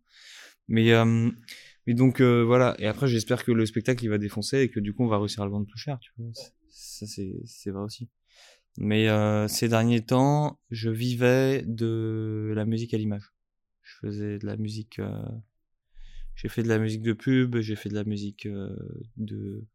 J'ai fait des collabs avec Gucci. Et j'ai fait euh, la musique de la, de la, du- d'un défilé pour Gucci. Et après, j'ai fait la musique de la pub euh, Lego. Et ça m'a, ça m'a pas mal aidé à payer le loyer. Ouais, forcément. Ouais. Qui te trouve ça? C'est Gucci qui vient te contacter C'est Étienne qui. Dans le cas de Gucci, c'est eux qui sont venus me contacter parce qu'ils aimaient bien mon profil et qu'ils voulaient faire une vidéo sur moi, donc je l'ai fait. Après, du coup, j'étais dans les petits papiers, j'ai fait des DJ sets pour eux. Après, je leur ai proposé un concept de musique de défilé, ils ont kiffé, donc euh, ils m'ont invité à Milan. Et euh, dans le cas de Lego, c'est parce que euh, il y avait une compète Lego et puis il y a un mec qui pensait à moi ainsi que à Flavien Berger, un autre artiste, et on était euh, tous les deux sur, en compète euh, ensemble contre d'autres gens. Et on a remporté le truc. Ok, vous avez, du coup, vous avez composé ensemble avec, euh, avec Flavien Berger? Voilà. Ouais. C'était bien. C'était pas la première fois, on avait déjà fait une BO d'un film qui s'appelle La fille du bunker. Ok, Et ouais, je vois. on avait fait pas vu, ça. Ouais. Et puis c'était cool. Avec Flavien, c'était galère parce qu'il était en pleine euh, sortie d'album slash rupture. Et euh, c'était du coup ça c'était compliqué. Mais, euh, mais on a quand même. Moi j'avais tout mon temps en fait, j'étais au Maroc. Donc finalement, j'ai quand même passé beaucoup de temps sur ce truc-là. Et puis en fait, après, quand ça a été validé, c'est devenu un espèce d'enfer de- d'aller-retour. euh, pendant lequel Flavien a vraiment assuré aussi. Et euh, donc finalement, on a vraiment fait main dans la main le truc. Mais c'était pas genre euh, on se voit en vrai, on fait le truc ensemble et machin, tu vois. C'était une collaboration. c'était euh, beaucoup plus genre bon, qu'est-ce que je peux, ouais, qu'est-ce que je peux faire pour que ça avance, je le fais, pouf. Et ensuite lui, qu'est-ce qu'il peut faire pour que ça avance? T'étais au Maroc? J'étais au Maroc pendant 4 ans, ouais. Ok. Ces 4 dernières années, j'ai habité au Maroc. T'as pas vécu le Covid du coup? Enfin, où tu l'as vécu au Maroc. Au Maroc, ouais. Oui, oui, du coup pas. Pas les confinements. Ok. Il y a eu des confinements au Maroc. Mais j'étais déjà confiné au moment où il y a eu le Covid. J'étais déjà chez moi en fait. Ah, J'avais une baraque énorme. Et j'étais trop pas. C'était trop pas un confinement quoi. Il faisait beau, il y avait la mer. J'étais. Enfin, tu vois, ça n'avait rien à voir Pourquoi avec. t'es revenu du coup? Je suis revenu pour sortir mon album. Ok. Et C'est à ce moment-là que t'as as, travaillé, que tu t'es t'as composé euh, Ouais, j'ai bossé. l'importance euh, du vide? Bah, en fait, c'est ça. En fait, c'est ça. J'étais, euh, j'ai tourné quand ça a commencé à marcher pour moi. Donc, quand j'ai abandonné mon groupe et que je me suis mis à faire de la musique tout seul. Là, j'ai commencé à faire de la musique avec des bruits. Ça fait tout est magnifique mon premier disque. Et ensuite, ça a marché. Euh, je me suis setupé euh, professionnellement. J'ai un tourneur. J'ai fait une grande tournée pendant trois ans et j'ai amassé pas mal de fric et euh, et puis au bout d'un moment j'en ai eu marre. Et donc c'est là où je me suis cassé au Maroc.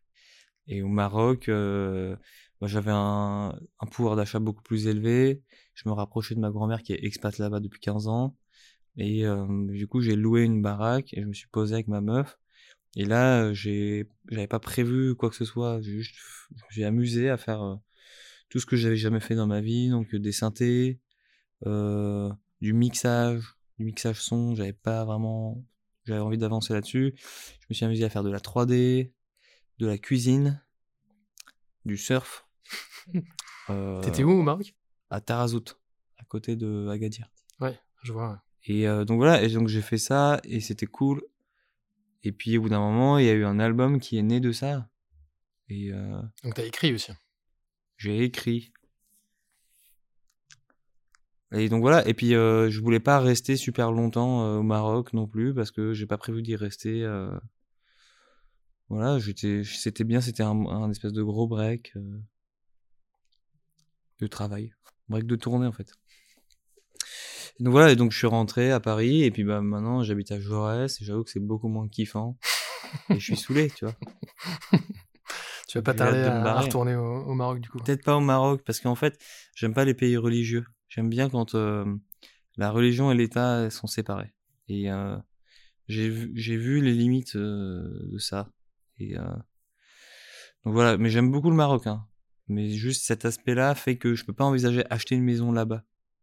Euh, et parce qu'ils ont aussi un rapport aux femmes qui est quand même super. D'un point de vue d'un Français, c'est super étonnant. et donc, donc voilà. Du coup, je suis parti et euh, j'ai laissé mes potes. Il y, a des, un, il y a un pote en particulier que j'aimerais bien réussir à faire venir, mais c'est super compliqué. Et tout. Un Marocain? Ouais, j'ai un pote marocain qui son rêve c'est de venir ici, mais euh, je sais pas si je vais y arriver. Peut-être. Faut que je sois plus fat. Faut que je sois pote avec le des ministres. Ça va pas tarder ça. Ouais. Et euh, t'as peut-être euh, t'as peut-être un ministre dans, dans tes 200 Dans euh, contacts, dans tes dans 200 les- financeurs ouais. NFT. Mais ça, c'est qu'une question de temps, tu vois. Parce que là, on est, bon, maintenant, on a 30 ans, on a plus 20 ans, donc déjà, tous nos potes, ils ont commencé à avoir des postes et tout, dans les boîtes de prod, dans les machins et tout. En fait, quand on aura 60 balais, nos potes, ils seront vers un ministère, tu vois. Tu sais, il y a une théorie qui dit que euh, on connaît tous, on connaît le monde entier à Ouais, ouais. 7, euh, à 7 Ouais. degrés près, quoi. Ouais, Là, c'est en, tra- train de se, c'est en train de se réduire le nombre de degrés, quoi. Ouais, ouais. C'est vrai. euh, donc t'en es pas loin, à mon avis. Je t'ai pas posé de questions à propos de ça, mais j'avais quand même envie de t'en poser une. Ouais. Euh, comment avance euh, la, la recherche, euh, la recherche sur le vortex? Bah, la recherche sur le vortex est au point mort, malheureusement. Ah non. Et ouais. Le Centre national du vortex est. De recherche du vortex. Pardon, ouais. de hein, Centre Ouais. national de recherche du vortex. est- Ouais, disons que hum, je pense que on a beaucoup cherché et euh, l'aboutissement, en fait, le retour d'expérience qui aurait pu voir le jour, ça aurait été sous la forme d'un livre, je pense. Et euh, je sais pas, je pense que si je devais passer du temps à écrire, il y aurait forcément la notion de récursivité, de vortex, de boucle dans mon œuvre, mais par contre, je je mettrais pas le vortex au centre. Euh, ce que je voudrais mettre au centre éventuellement, c'est plutôt le centre euh, du vortex. C'est-à-dire que, en fait, la réalité, euh, le vortex, donc pour moi, pour rappeler à ceux qui savent pas, euh, c'est finalement une allégorie pour parler de ces situations, de ces choses dans la vie de tous les jours où, où tu as une cause et une conséquence qui s'auto-alimentent. Donc, euh, quelque chose devient sa propre cause. Et euh, c'est le schéma de plein de choses dans la vie. euh, mais c'est c'est devenu, pour moi, il y a une- un peu une connotation négative, dans le sens où le vortex, tu vois, c'est un peu un cercle vicieux. Euh, un exemple de vortex, euh, là, euh, je pense qu'il y a plein de formes de, cor- de corruption. En fait, finalement, tu peux voir un vortex parce que tu as genre la personne qui décide de si l'argent va venir, machin, qui est payé par l'argent. Tu vois, c'est-à-dire que tu vas payer quelqu'un qui va décider, qui va prendre une décision depuis son poste et qui va faire que bah, ça va te rapporter plein de fric. Et avec ce fric, tu peux continuer de payer cette personne, et ainsi de suite, Ouais. tu vois. Ça fait des, des boucles comme ça. Tu voudrais dire que le, le vortex est à l'origine de, de nombreux maux dans le monde? Ouais, c'est-à-dire que j'ai l'impression que le vortex, c'est ce qui verrouille pas mal de choses, ouais. C'est. C'est pas à l'origine de nombreux mots, c'est les mots. C'est, en fait. Mais en fait, c'est une vision super totale du monde où finalement, plus tu avances dans la recherche du vortex, plus tu te rends compte que tout est un vortex, tu vois. Et que l'existence en elle-même est un vortex dans le sens où le monde n'est qu'une matérialisation de nos croyances. Et en fait, le monde influence nos croyances. Et ensuite, on le, on le crée, on crée nos croyances. Ça fait un peu peur ce que tu dis. Bah, Après, une fois que tu le réalises, peut-être que ça fait, ça, fait, ça fait moins peur, mais en gros, ce que tu dis, c'est que tout est une croyance et toute, Ouais, euh, c'est toute ça. croyance euh, a des conséquences euh, autoréalisatrices ou Exactement, tout ouais, est- ouais, c'est ça. En fait, c'est que on est, c'est que en fait, on a tendance à prendre notre conscience, notre notre esprit comme un outil de constat. Et on est des constatateurs, tu vois. On est là en mode ah ça c'est comme ça, ça c'est comme ça, ça c'est comme ça, ça ça vient avant ça, ça ça vient après ça, ça c'est la faute de ça. Mais en fait, on exclut l'influence de l'esprit lui-même dans le constat. Et euh,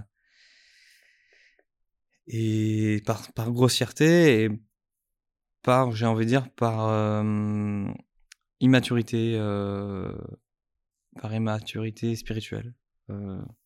Et donc, euh, voilà, le monde est, jonché par une majorité de gens qui sont inconscients d'eux-mêmes et de l'influence de leur euh, esprit sur leur réalité.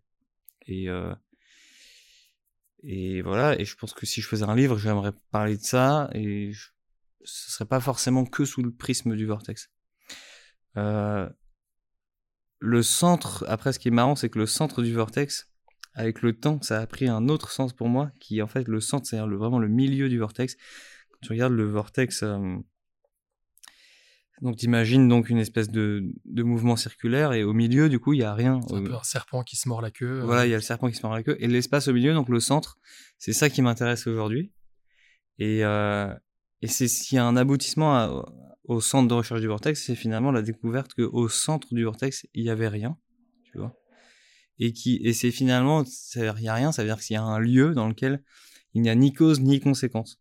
Et que c'est pas qu'il y a une cause qui, qui s'influence elle-même et qui du coup crée une boucle entre cause-conséquence, c'est qu'il y a un endroit où la cause est sa propre cause. Il Tu vois, il y a même plus de, il y a même plus de dynamique parce que ça ne fait plus qu'un. Et en fait, cet endroit-là, pour moi, c'est euh, bah, pour toi, ça va être toi, pour moi, ça va être moi, tu vois. C'est-à-dire que c'est ton libre arbitre, c'est ta capacité de décision, tu vois.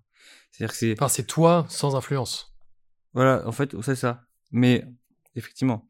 Mais si par exemple, si je te dis de, par exemple, bouger ton bras, tu vois, si tu veux bouger ton bras, à moins d'être handicapé, si tu peux, tu pourras jamais m'expliquer comment tu fais pour bouger ton bras. Tu vois, c'est impossible de l'expliquer, tout simplement parce que euh, derrière ce mouvement-là, il n'y a que ta propre volonté, tu vois. C'est la cause de tout, tu vois.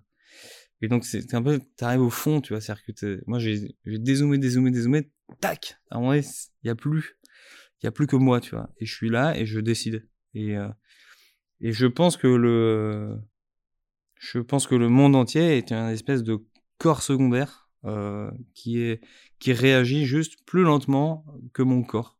Euh, mon corps, tu vois, une espèce de formation d'atomes qui, qui réagit en direct, tu vois, sans latence à toutes mes envies. Donc je veux marcher, je veux courir, je veux parler, je ça réagit vraiment super bien. Et euh, le monde, donc euh, les autres, le monde physique et tout, ce qu'il y a autour, est comme un, deuxième corps qui va aussi réagir super bien à mes envies, mais qui un peu plus lentement, un peu plus, c'est un peu plus compliqué. C'est un peu plus des stratégies, des machins, des bordels. C'est c'est pas juste, hop, si je veux que ce soit comme ça, tu vois. A un rapport avec l'importance du vide, du coup? Le vide, Bah ouais, parce que le vide, c'est ça. toi, du coup. Voilà, le vide, c'est moi, ouais, c'est ça. Et c'est soi. Et je, je pense que. Hum, voilà, c'est après, c'est ma vision, et c'est spirituel, mais c'est pas religieux, tu vois. Je pense que le, voilà, le monde entier est finalement. Hum, fait à 99,9999, tu vois, un chiffre euh, asymptotique là, de, de vide. Et que, et que partout où je ne suis pas, c'est vide. Et que dès que je ferme les yeux, dès que je dors, c'est vide. Et que dès que je serai mort, donc la plupart du temps, parce que finalement, je serai beaucoup, infiniment plus de temps mort que de temps vivant pendant l'existence de, de, ma, de moi, et ben, euh, et ben, il y a du vide en fait. Et, euh, et donc, c'est pour ça que je trouve ça pertinent de, de faire la promotion de ce vide euh, dans le dans le plein général. Y a quand même un concept du coup derrière derrière l'album. Ouais, mais c'est pas un concept album. c'est juste un concept. C'est de la. C'est un concept qui dépasse pas euh, juste euh, ce qu'est un album normalement. Tu vois, à savoir un mec qui a un truc à dire et il le dit. Tu vois. Mais oui, c'est euh, forcément relié à tout ça et euh, la recherche sur le vortex m'a amené à plein de réflexions euh, super intéressantes. Et peut-être qu'un jour je relancerai, mais on a quand même terminé, on a, on a quand même pas mal bouclé la boucle. Je sais pas si tu as vu le dernier documentaire. On a sorti plusieurs fois le documentaire, à chaque fois en rajoutant un petit bout. Ouais. Et je les ai pas tous vus, je t'avoue. Voilà, et il y a le dernier qui est sorti, qui est maintenant intégral et qui dure 47 minutes, je crois et dans lequel on va creuser un lac. Tu l'as vu celui-là ou pas? Non, j'ai pas vu le lac. On donc on est allé aux Philippines pour creuser un lac sur une île qui est située sur un sur un lac qui est situé sur une île, situé sur un lac sur une île. C'est vraiment un délire. Et en fait, cet endroit-là est complètement mystique. C'est une séquence de, de lacs et de d'îles. Et depuis qu'on y a été, c'est magique. Euh, ça a explosé. C'est-à-dire que ça n'existe plus. L'endroit, c'était en fait un volcan. Et ça, le volcan a explosé. tu penses que vous êtes un... Vous êtes euh, lié, je pense qu'il y a une corrélation. Vous êtes à l'origine de l'explosion de ce volcan ouais Je ne pense pas. Peut-être que vous avez créé une espèce de bug dans la matrice. Mais c'est vrai que ça nous a fait bugger quand on a vu que l'endroit où on était, tu vois, on est allé nager dans ce volcan, quoi. T'as eu un petit sentiment de culpabilité au moment où tu l'as appris tu Non, non, non, je me suis dit, je me suis dit, waouh, c'est, c'est quand même fou que. C'est quand même fou que ça arrive à ce volcan-là, quoi. Enfin, il y a un truc. Je sais pas, il y a un truc un peu magique. Euh, de, le fait de savoir que ce, que ce lac que nous avons creusé sur cette île n'existe plus, ça m'a fait un pincement au cœur. Ouais, tu m'étonnes. Ouais. Surtout si c'était l'aboutissement de. Ah, c'était un long voyage. Ouais, ouais. Mais tu vois, c'est ça aussi qui m'a fait dire ça y est, le vortex, c'est passé. Ouais, il y a un message subliminal là-dedans. Ouais. Mais et c'est du passé. Et puis il y a aussi un truc, c'est que le Centre national de recherche du vortex, il avait deux missions, c'est de rechercher sur le vortex et de promouvoir le vortex. Or, le problème, c'est que on est dans un dans une époque où notre initiative, telle qu'on l'a faite spontanément euh, avec mon pote euh, Alex, elle est catégorisée comme un truc artistique. Et on pourra jamais finalement aller interviewer des chercheurs et aller. Tu vois, là, j'ai un pote qui est physicien quantique et je voulais le filmer, je voulais l'interviewer. Il a pas pu parce qu'il attend des réponses pour des pour des, des, subventions européennes. D'être décrédibilisé. Il peut pas être, voilà, tu vois, ouais. Et parce que notre initiative, elle a été interceptée euh, par le prisme de l'époque actuelle, à savoir une espèce de tentative chelou d'entertainer, euh, alors que c'est vraiment pas ça. Et que même s'il y avait ça euh, en partie, c'est pas du tout euh, impossible de faire cohabiter le, tu vois, l'humour avec le sérieux. Mais aujourd'hui, non, les gens sont pas encore prêts pour ça. Mais donc voilà. Et du coup, si je devais continuer de rechercher ou si je devais si je voulais faire la promotion de ces idées-là, pour équiper les gens avec une subtilité d'analyse qui leur permet de se libérer, et eh ben je le ferais pas dans l'esthétique vortex, chercheur, machin. Je le ferais beaucoup plus. Euh, j'essaierais de trouver une approche plus premier degré, ou je sais pas, ou plus. Enfin, truc qui paraîtrait pour le commandé mortel, sérieux, je sais pas. Pourtant, vous aviez mis les formes, hein. Ouais. Vous aviez l'air de scientifique. Ouais, ouais. Mais euh, voilà, je pense que j'écrirai peut-être un livre un jour pour dire les trucs. Ça m'intéresse de prolonger ce que je veux faire avec la musique, mais de le faire euh, en film, en livre, en tout ce que tu veux. Et euh, faire des œuvres que quand tu vois quand les gens voilà ils terminent, ils ferment la dernière page et ils se sentent mieux qu'avant la première page. C'est ça l'idée. Sans faire preuve de démagogie. Parce que c'est quand même ça aussi. Bah, tu peux faire euh, du bien aux gens temporairement. Bah, l'idée, c'est de leur faire du bien euh, à long terme. Il y a toujours ce combat entre ce que les gens ont envie d'entendre et ce, que, ce qui leur ferait du bien d'entendre. Euh,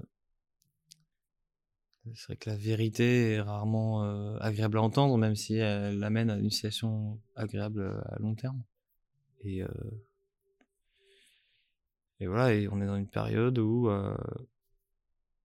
les réseaux, cette espèce de ce qu'on appelle l'oclocratie, tu vois, c'est le, le peuple L'oclocratie Ouais, c'est une espèce de. Tu connais pas ce concept Non. C'est. Euh... Bah, c'est euh, une espèce de vision euh, horrible de la démocratie. Euh, c'est-à-dire que tout, tout le monde, le peuple, vraiment la foule, dans, le sens, dans son sens primitif, est au pouvoir. Ok. Et je trouve qu'on arrive là-dedans, tu vois. Et et je pense que dans ce, dans ce contexte-là, la vérité est difficile à dire parce que la foule n'a pas envie d'entendre la vérité, la foule a envie d'entendre euh, un truc de démago en fait. C'est sa nature. C'est la nature de la démagogie que de plaire au, au, peuple quoi.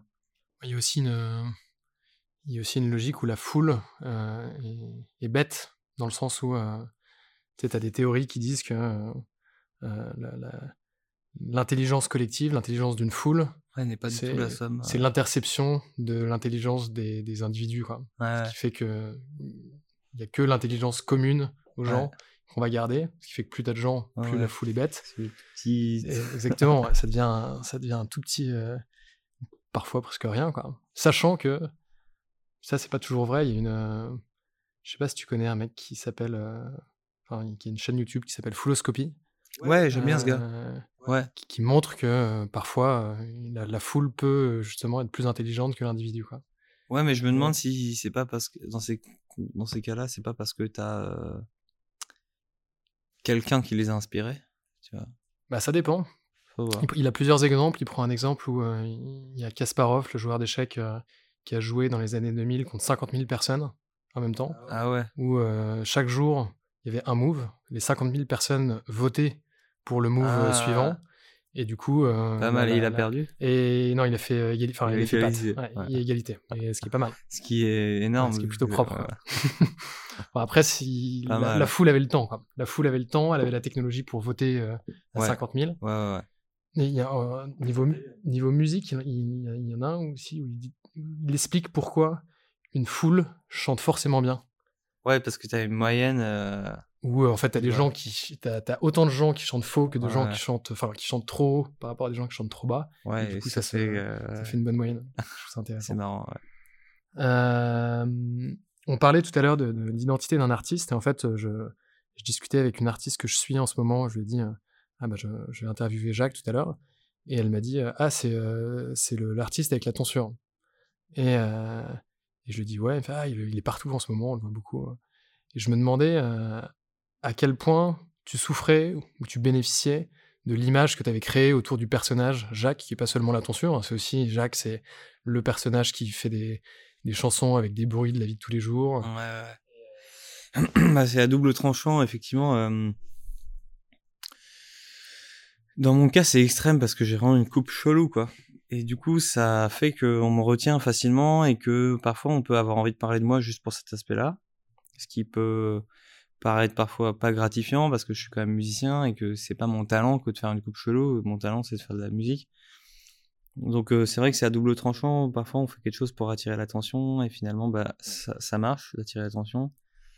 Mais est-ce que ce qu'on voulait, c'est l'attention euh, à tout prix ou est-ce qu'en en fait, on voulait l'attention sur quelque œuvres, chose? euh. Ouais, voilà. Donc euh, c'est complètement des questions qui me parlent.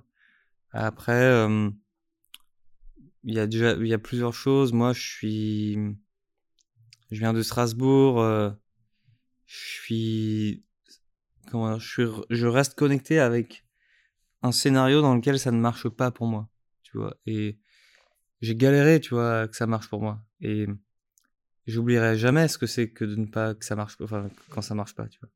Et donc, peu importe comment ça marche, je serai quand même un peu content, tu vois. Je vais pas commencer à, je suis pas, euh, voilà, je, suis pas blasé de ce qui m'arrive. Après, je suis très conscient du fait que euh, ma coiffure et tout ce que je, tous les à côté de ma musique sont euh, sont importants et participent de mon succès, de ma notoriété. En fait, ça me dérange pas parce que bah je- c'est moi, c'est naturel et ma coiffure, je, je me suis jamais dit tiens, tes réunions de, promo en mode vas-y, tu vas avoir une coupe super bizarre, ça va faire parler de toi. C'est vraiment pas du tout arrivé comme ça dans ma vie. Donc je suis complètement euh, au clair avec moi-même et j'ai décidé d'avoir cette coiffure parce que je- déjà je me trouve stylé avec, que ça me rappelle moi, tu vois, avec mon truc, tout ce que je disais sur le vortex et tout, ça me rappelle que c'est moi derrière tout ça et que je suis suis seul et Ouais. que le fait d'avoir un attribut qui, qui me différencie de tout le monde, et ben ça me ça me rappelle à cette réalité tous les jours. C'est- un allié, tu vois, cette coiffure. Et euh, et puis après, je me suis aussi dit que j'avais envie de d'aller au bout et que cette coiffure-là, eh ben, peut-être que euh, un jour elle sera à la mode, tu vois, et ce sera le monde à l'envers. demander justement. Parce Ouais. qu'à à l'origine, euh, enfin moi je me souviens, j'avais vu ton, j'avais vu la, la, la, la conférence des TED, je pense, euh, Ouais. que tu avais faite euh, il y, a, il y a quelques années. Il y a, il y a- je sais pas, il y a. En j'avais en 2000 en j'avais 22 ans donc. Ok, ah donc c'était il y a un moment quand même, Ouais. 8 ans. ouais. Euh, moi j'avais dû la voir un peu plus tard, mais euh, je me souvenais que tu disais que euh, c'était l'idée c'était d'aller un peu à l'encontre de ce que faisait tout le monde, parce que tout le monde se coupait les, Ouais. se rasait les cheveux autour. Ouais. Qu'est-ce qui, qu'est-ce qui se passe si tout le monde se met à avoir la tonsure et du coup tout le monde commence à ressembler à Jack du coup? Bah c'est bon, je déserte le poste et mission accomplie. Ciao, bye bye. non, mais ça me ferait marrer, tu vois. Mais en vrai, je désire pas ça. Je- chacun sa coupe. hein. Chacun fait ce qu'il veut. Et quand t'as des fans qui viennent avec ma tonsure ou qui m'envoient des photos et tout, euh, ça me ça me met pas mal à l'aise parce que bon, je vois bien, je vois très bien ce qui se passe dans leur tête de fans. euh, et puis c'est marrant, en vrai. Euh, Et t'en tires pas une fierté fondamentale quoi. Ouais, je me dis juste que en fait, euh, moi, je- ce que je dis avec cette coiffure, c'est soyez vous-même. Tu vois, c'est pas, c'est pas soyez moi. Mhm. Tu vois. Donc, euh, je préfère voir quelqu'un qui a un délire extrême bien à lui plutôt que quelqu'un qui a, qui a emprunté mon délire. Ouais. Tu vois. Disons que ça me fera plus plaisir. Si un fan veut venir me faire plaisir, qu'il- arrive euh, tripé de sa façon, tu vois. Donc, T'as euh, quelqu'un qui te conseille sur la Sur, Sur tout ce qui est tout. sur, l'esthétique, l'image, la, la- Non, mais euh, pas vraiment. Mais par contre, c'est vrai que bah, je demande le- leur avis à mes proches sur plein de trucs. Et après, il y a Étienne qui. C'est pas du conseil, c'est juste que naturellement, il va raisonner positivement ou négativement à certaines, certaines de mes initiatives euh, vestimentaires. Il t'a calmé parfois, il t'a stoppé sur euh, certaines pas initiatives. vraiment. Le seul truc, c'est qu'il veut pas que j'arrive avec les cheveux normaux, tu vois. Mais ce qui est normal, parce que si je commence à laisser pousser au milieu et que je fais des photos promo comme ça et tout, c'est chiant. Et même pour moi, c'est chiant parce que j'ai pas envie que les gens ils me reconnaissent. euh, envie- Mon idée, c'est que les gens ils me reconnaissent quand j'ai ma coupe, Ouais. quand je monte ma coupe. Et quand je suis caché, si je fais repousser au milieu, et ben, j'ai envie qu'on me reconnaisse pas, tu vois. Moi, Je te reconnaîtrais euh, si tu te laisses pousser les cheveux, je pense. Malheureusement. ouais. Non, mais là, il y a même des gens, ils me reconnaissent casquette, masque, Covid, ils me reconnaissent. Mais je, suis- je suis blasé, c'est mort. Depuis que je suis rentré du Maroc, là, j'ai compris j'ai compris l'ampleur de la promo, là. C'est dur à gérer là. Ça fait Là, chier là- de ouf. Ah ouais? Ouais, c'est chiant. C'est flatteur j'ai et... croisé, euh, j'ai croisé Pio Marmaille tout à l'heure. Ouais. Euh, J'étais dans un bar en, en train de commander et euh, j'ai entendu, euh, j'ai entendu un mec qui parlait d'une série audio sur Batman qu'il avait écrite. Du coup, je trouvais ça intéressant. Je, lui- je lui ai parlé. Je vois qu'à gauche, il était en train de discuter avec Pio Marmaille. Quoi. Mm. Et, et du coup, je lui dit salut. Il a bien compris que je l'avais reconnu. ouais. Et je savais pas trop quoi lui, lui dire. ça tu vois, met t'as- dans un malaise. T'as un peu envie de dire ah je, te connais, je, te même temps, je veux reconnais te j'aime bien ce que tu fais Ouais. mais en même temps j'ai pas envie de te- j'ai pas envie de prendre un selfie avec toi quoi. et ça fait des malaises. Et- mais le malaise en fait il, vient même pas de ma volonté en fait il, il existait tu vois Ouais. alors que c'est plutôt un mec que j'apprécie et, et- Ouais, je suis pas un fan non plus de Pio Marmaille tu vois mais Ouais, mais il y a un espèce de truc où tu te dis, bon, bah, soit je le dis, et je risque de passer de- pour un relou, soit je le dis pas, mais ça va sentir. C'est Ouais. un constant, euh, la notoriété, c'est un, c'est un constant euh, quiproquo euh, social, euh, enfin, relou. Ouais. Franchement, c'est relou. hein. bah va falloir que tu des tu- fois, je me retrouve dans des situations vraiment avec des gens, mais c'est surtout quand il y a l'alcool qui se mélange à ça, ça devient vraiment pesant, quoi. Tu te retrouves à avoir des conversations que t'as vraiment pas envie d'avoir avec des gens qui sont à magnétiser et tout. euh. T'as vu, j'ai envie de leur dire, vas-y, suis- on est tous pareils. c'est. Ouais. Voilà. Et puis, tu sais, tu peux pas t'en plaindre parce qu'en fait, euh, ça, ça, ça, ça regarde personne. Enfin, Ouais. ça parle à personne. Personne n'a vécu ça. Personne ne sait ce que c'est. À part euh, des gens euh, connus. gens connus du Voilà, même, mais qui euh, sont genre mais- très peu nombreux. Ouais. Et donc, tu peux pas en parler dans tes morceaux non plus. Tu peux pas t'en plaindre. Parce que du coup, tu passes pour un espèce de rageux. euh.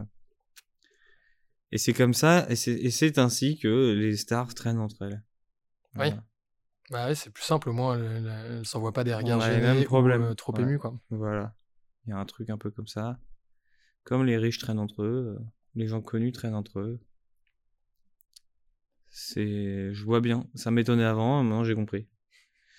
Mais euh... mais bon, après moi je suis pas non plus famous de dingue. hein. Je suis parce que je, je suis pas à la télé, je suis pas dans le. Mais euh, ça peut m'arriver à tout moment. Et contrairement à avant, maintenant je suis prêt et j'ai accepté que ça allait être éventuellement comme ça et que euh, sur le territoire français, éventuellement, je pourrais plus euh, évoluer normalement euh, en tant qu'être humain normal, anonyme.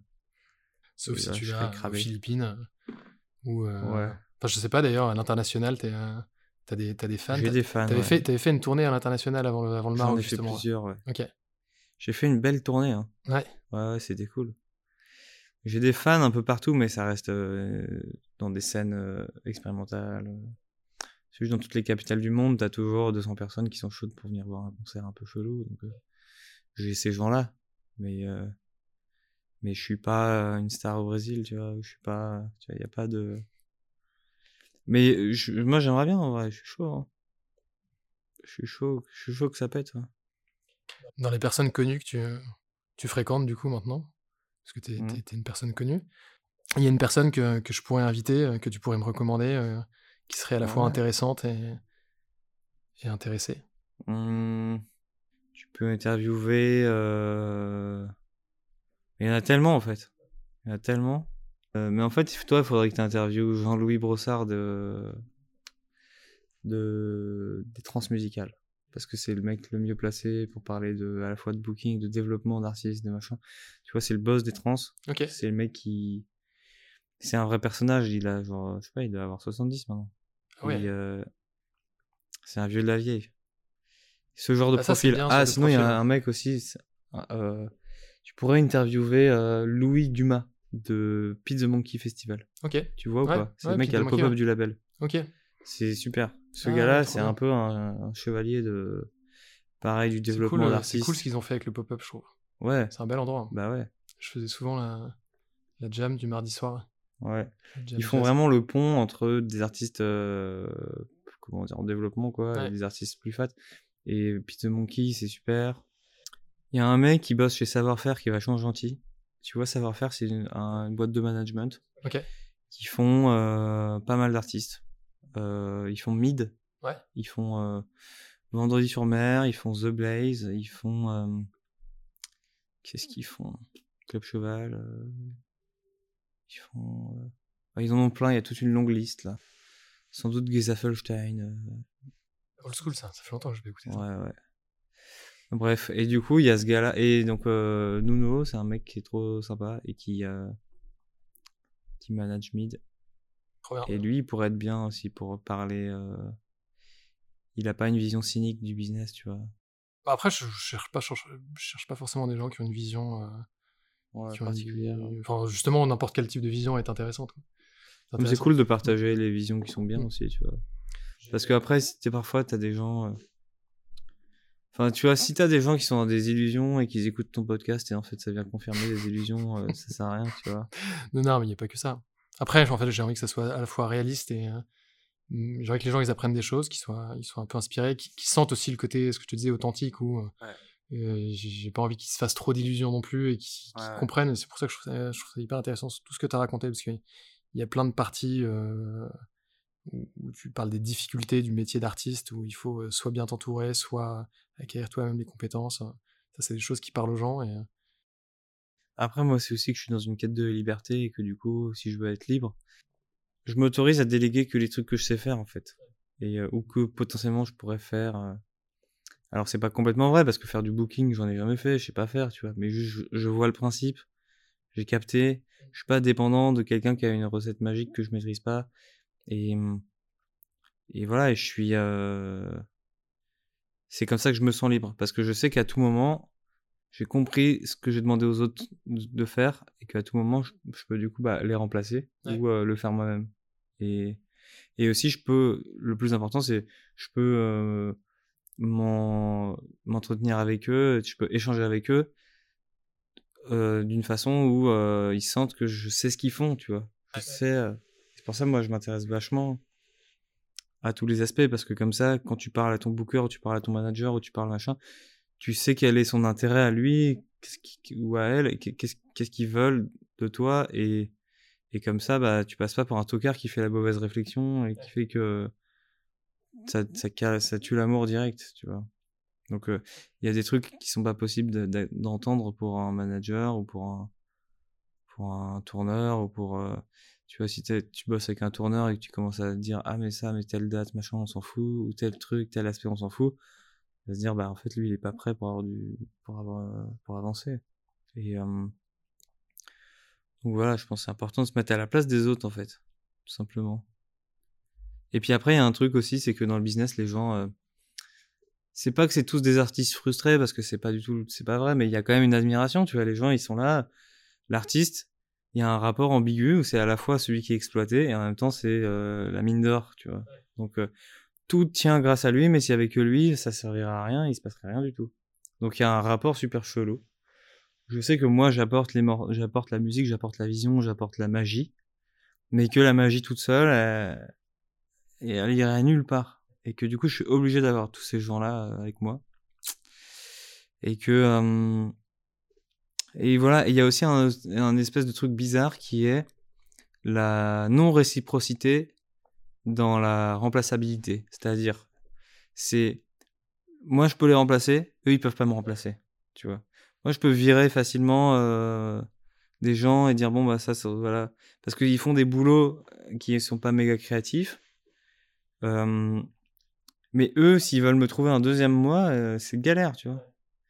Et ça, ça crée un rapport de force qui est difficile à vivre. Parce que euh, il faut à la fois, tu bosses avec les gens, il faut leur donner le sentiment qu'ils sont indispensables. Sinon, euh, à quoi bon vivre, euh, faire quelque chose que quelqu'un d'autre pourrait faire?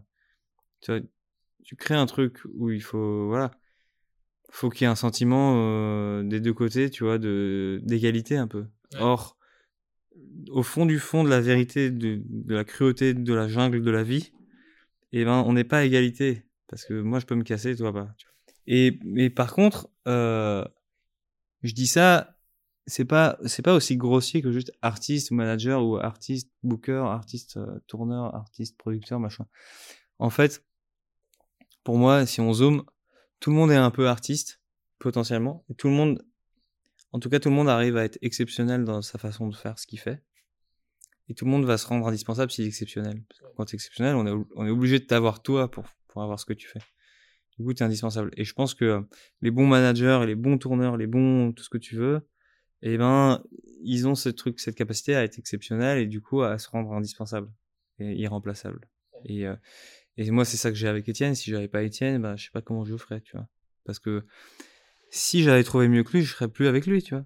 Et il le sait.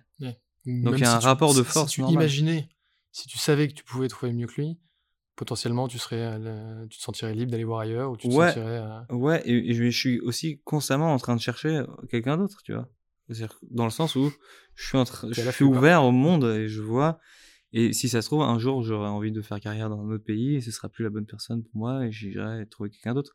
Mais jusqu'à aujourd'hui, bah, il y a eu un, il y a eu un, une situation qui fait que je suis resté avec lui et c'est pas par charité, juste parce que c'est le meilleur pour moi, tu vois. Et donc, et je pense que ça c'est important aussi euh, de, de rester comme ça, parce qu'il y a aussi plein de gens qui sont talentueux, mais ils font, ils sont trop solidaires avec avec des gens foireux. Et euh, parce que c'est leurs potes, parce qu'ils font partie de leur légende personnelle et tout. En fait, il faut pas hésiter à lâcher les gens foireux parce que les gens foireux, ils sont foireux et ils resteront foireux. Et, ouais. et, euh, et surtout, ça les aide pas que de faire de la charité envers eux. Ouais, où tu mets des ultimatums, où tu fais des. Voilà, faut, faut être pragmatique. tu as une chance, deux chances, trois chances, bon, bye bye, tu vois. Et il y a trop de gens où ils envisagent même pas le fait d'arrêter. C'est à la vie, à l'amour, à la mort, on va faire le succès ensemble et tout. Et puis finalement, ça fait des espèces de situations toutes marécageuses. C'est un peu ce qu'a fait, euh, ce qu'a fait Orelsan. Euh, je sais pas si t'as vu le docu qu'ils ont fait ouais, euh, ouais. avec Gringe, qui est assez beau finalement. Quoi. Mais dans le fond. C'est marrant, mais tu vois, l'album avec Gringe, il est pas top. Dans le fond, euh, ça, ça a jamais. Euh, heureusement, ça l'a pas plombé, quoi. Mais. Euh, c'est aussi parfois, en faisant de la charité, en aidant les gens, bah, on les aide pas. parce qu'en en fait, on les. On, leur, on sponsorise leur lose, en fait. On leur permet de loser. C'est vrai, hein. Et je dis que ça se passe bien avec moi, avec mon entourage professionnel, mais il y a eu des moments où j'ai dû dire attention, si ça se trouve, ça va changer, je vais aller ailleurs, machin. Et du coup, ça, ça ravive d'un seul coup, t'es là, ah ouais, ok. Mais c'est comme dans une relation amoureuse où tu fais, quand tu commences à envisager que ça pourrait peut-être s'arrêter, et ben là, des deux côtés, ça se réveille un peu, tu vois. On sort un peu des habitudes, on se reséduit en fait. Et c'est important de garder un rapport de séduction tu vois, c'est la jeunesse de la relation qu'il faut réussir à garder tout du long. Ouais, rien considéré comme acquis, et à partir de là, tu, tu fais tout pour le garder. Ouais, voilà, c'est ça. Et, parfois, les contrats. l'énergie. Parfois, le contrat, il te, il te donne l'impression que c'est acquis. Ouais. Ou il peut donner l'impression à quelqu'un que, ah bah c'est bon, on a un contrat, on a signé pour deux albums, on a signé pour, pour, pour tant d'années. Du coup, on s'endort. Donc, c'est aussi, moi, c'est aussi ça, c'est aussi ma, une de mes missions, c'est de constamment. Euh, euh, raviver les gens, ouais, quitte à négativer, tu vois, quitte à être, quitte à arriver à dire non mais ça c'est de la merde, ça ce qu'on a fait c'est de la merde, et si on le refait, moi je vais me barrer, tu vois. Et alors que c'était pas non plus objectivement de la merde, tu vois. Il y a plein de trucs où euh, on n'a pas non plus merdé, mais juste ça pourrait être mieux et moi, tu vois, j'ai décidé de vivre une vie exceptionnelle et voilà, c'est comme ça. Euh, les gens, s'ils veulent bosser avec moi, ils ont intérêt à proposer des trucs exceptionnels et, euh, et être exceptionnellement dispo et à être exceptionnellement euh, créatif, créatif et frais d'esprit parce que c'est mon exigence et c'est comme ça. Et c'est pas, c'est pas du snobisme. C'est juste, j'ai décidé de vivre comme ça. C'est une décision parce que ça m'amuse, tu vois, de vivre comme ça. parce que ça m'amuse pas d'être là dans un truc. Tout comme, euh, tu vois, si j'achète une chaise, j'ai envie d'une chaise confortable. Et si j'achète, euh, tu vois, je... c'est tout. Si je bouffe au resto, je cherche un resto un peu marrant, un peu différent, tu vois. Et, j'applique ça dans tout. Et je veux que les choses. euh, Et donc les gens, c'est pareil, sauf que les gens, contrairement aux chaises et au resto, bah, c'est difficile de les jeter, tu vois. Donc voilà. Mais j'en parle dans mon album. Il y a un morceau qui s'appelle Je ne te vois plus et qui parle un peu de ça, du fait de ouais, d'accepter qu'il y a des gens qu'il faut les, il faut les tèges en fait. Je vais te poser une dernière question Ouais. et après je vais te laisser euh, aller manger. tu dois commencer à avoir faim, là. sachant que tu as commencé en ayant faim. Ouais. Euh, si tu devais choisir euh, ton propre artiste de légende, Ici là? pas forcément ici justement, bon, ça peut être ici parce qu'on va pas t'embaucher, parce que pas tout de suite. En général, quand les gens les embauchent, on leur dit qu'ils n'ont pas le droit de choisir parmi cette Ah, mais- liste. ah, c'est dur, c'est de plus en plus dur d'être embauché. C'est de plus, Il y a déjà quelqu'un qui était embauché qui a dit ah non par contre si je peux pas prendre Tupac je me casse. Il y a un mec qu'on a refusé une fois. Enfin, pas qu'on a refusé parce qu'il a choisi le mauvais artiste, mais on lui a dit non, l'artiste, il faut qu'il soit un artiste un peu légendaire. Marilyn Manson, c'est légendaire ou pas? Ah oui, bah oui, c'est légendaire. Ou à Marilyn Manson C'est notre génération. Parce que Marilyn Ok, Manson. Bon maintenant il a des casseroles de ouf non je sais pas. Je sais pas, il y a pas mal de trucs qui ont été démentis sur ce qu'il a fait. Ah, mais non, si, t'as raison, oui. Il a, il a, Il a il a pris eu, des- lourd. il a eu des histoires, il, a eu des histoires d'agression sexuelle. Bon vas-y ciao non affaire. pas Marilyn Manson. Ah merde. Comment il s'appelle Bah sinon oui euh, euh, putain. euh, Oui oui. Alice Cooper. Ouais, ouais Alice Cooper. Alice Cooper, il doit pas avoir de, pas avoir trop de casseroles. Enfin, les seules casseroles mais- qu'il a, c'est des trucs de, de- des trucs d'animaux ou des, des- des espèces de légendes Ouais, urbaines. ouais, ouais. Du satanique et tout. Ouais. Même les Led Zepp, là, ils avaient une histoire de poisson, là, non? Ah, c'est possible. Ils avaient doigté une meuf avec un poisson et tout. dans un avion et tout, quoi. En mode, en mode euh, 70s, quoi. Euh... Bah, moi, je trouve que la personne qui manque sur vos murs, là, très honnêtement, il y en a deux. C'est James Brown et George Clinton. Voilà. Je pense. Énorme. Ouais. Je pense qu'il manque, euh, par extension, euh, Fred Wesley et euh, comment il s'appelle Bootsy Collins et et le dernier, Fred Wesley c'est le trompettiste, c'est le tromboniste pardon. Bootsy Collins c'est le bassiste et Maceo Parker pardon. Oui. Parker. c'est la team qui ont fait le Grand Chelem. euh, ils sont passés de James Brown à George Clinton. Ok.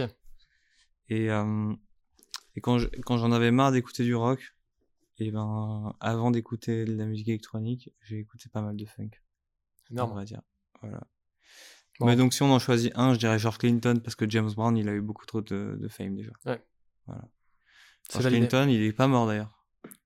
Écoute, ça sera validé. Il est quelque part. Cool. Super, merci Jacques. Bah merci à toi. C'était un plaisir. Yes. J'espère que t'en as pris aussi. Ouais, c'était cool. I got a problem, my man is smaller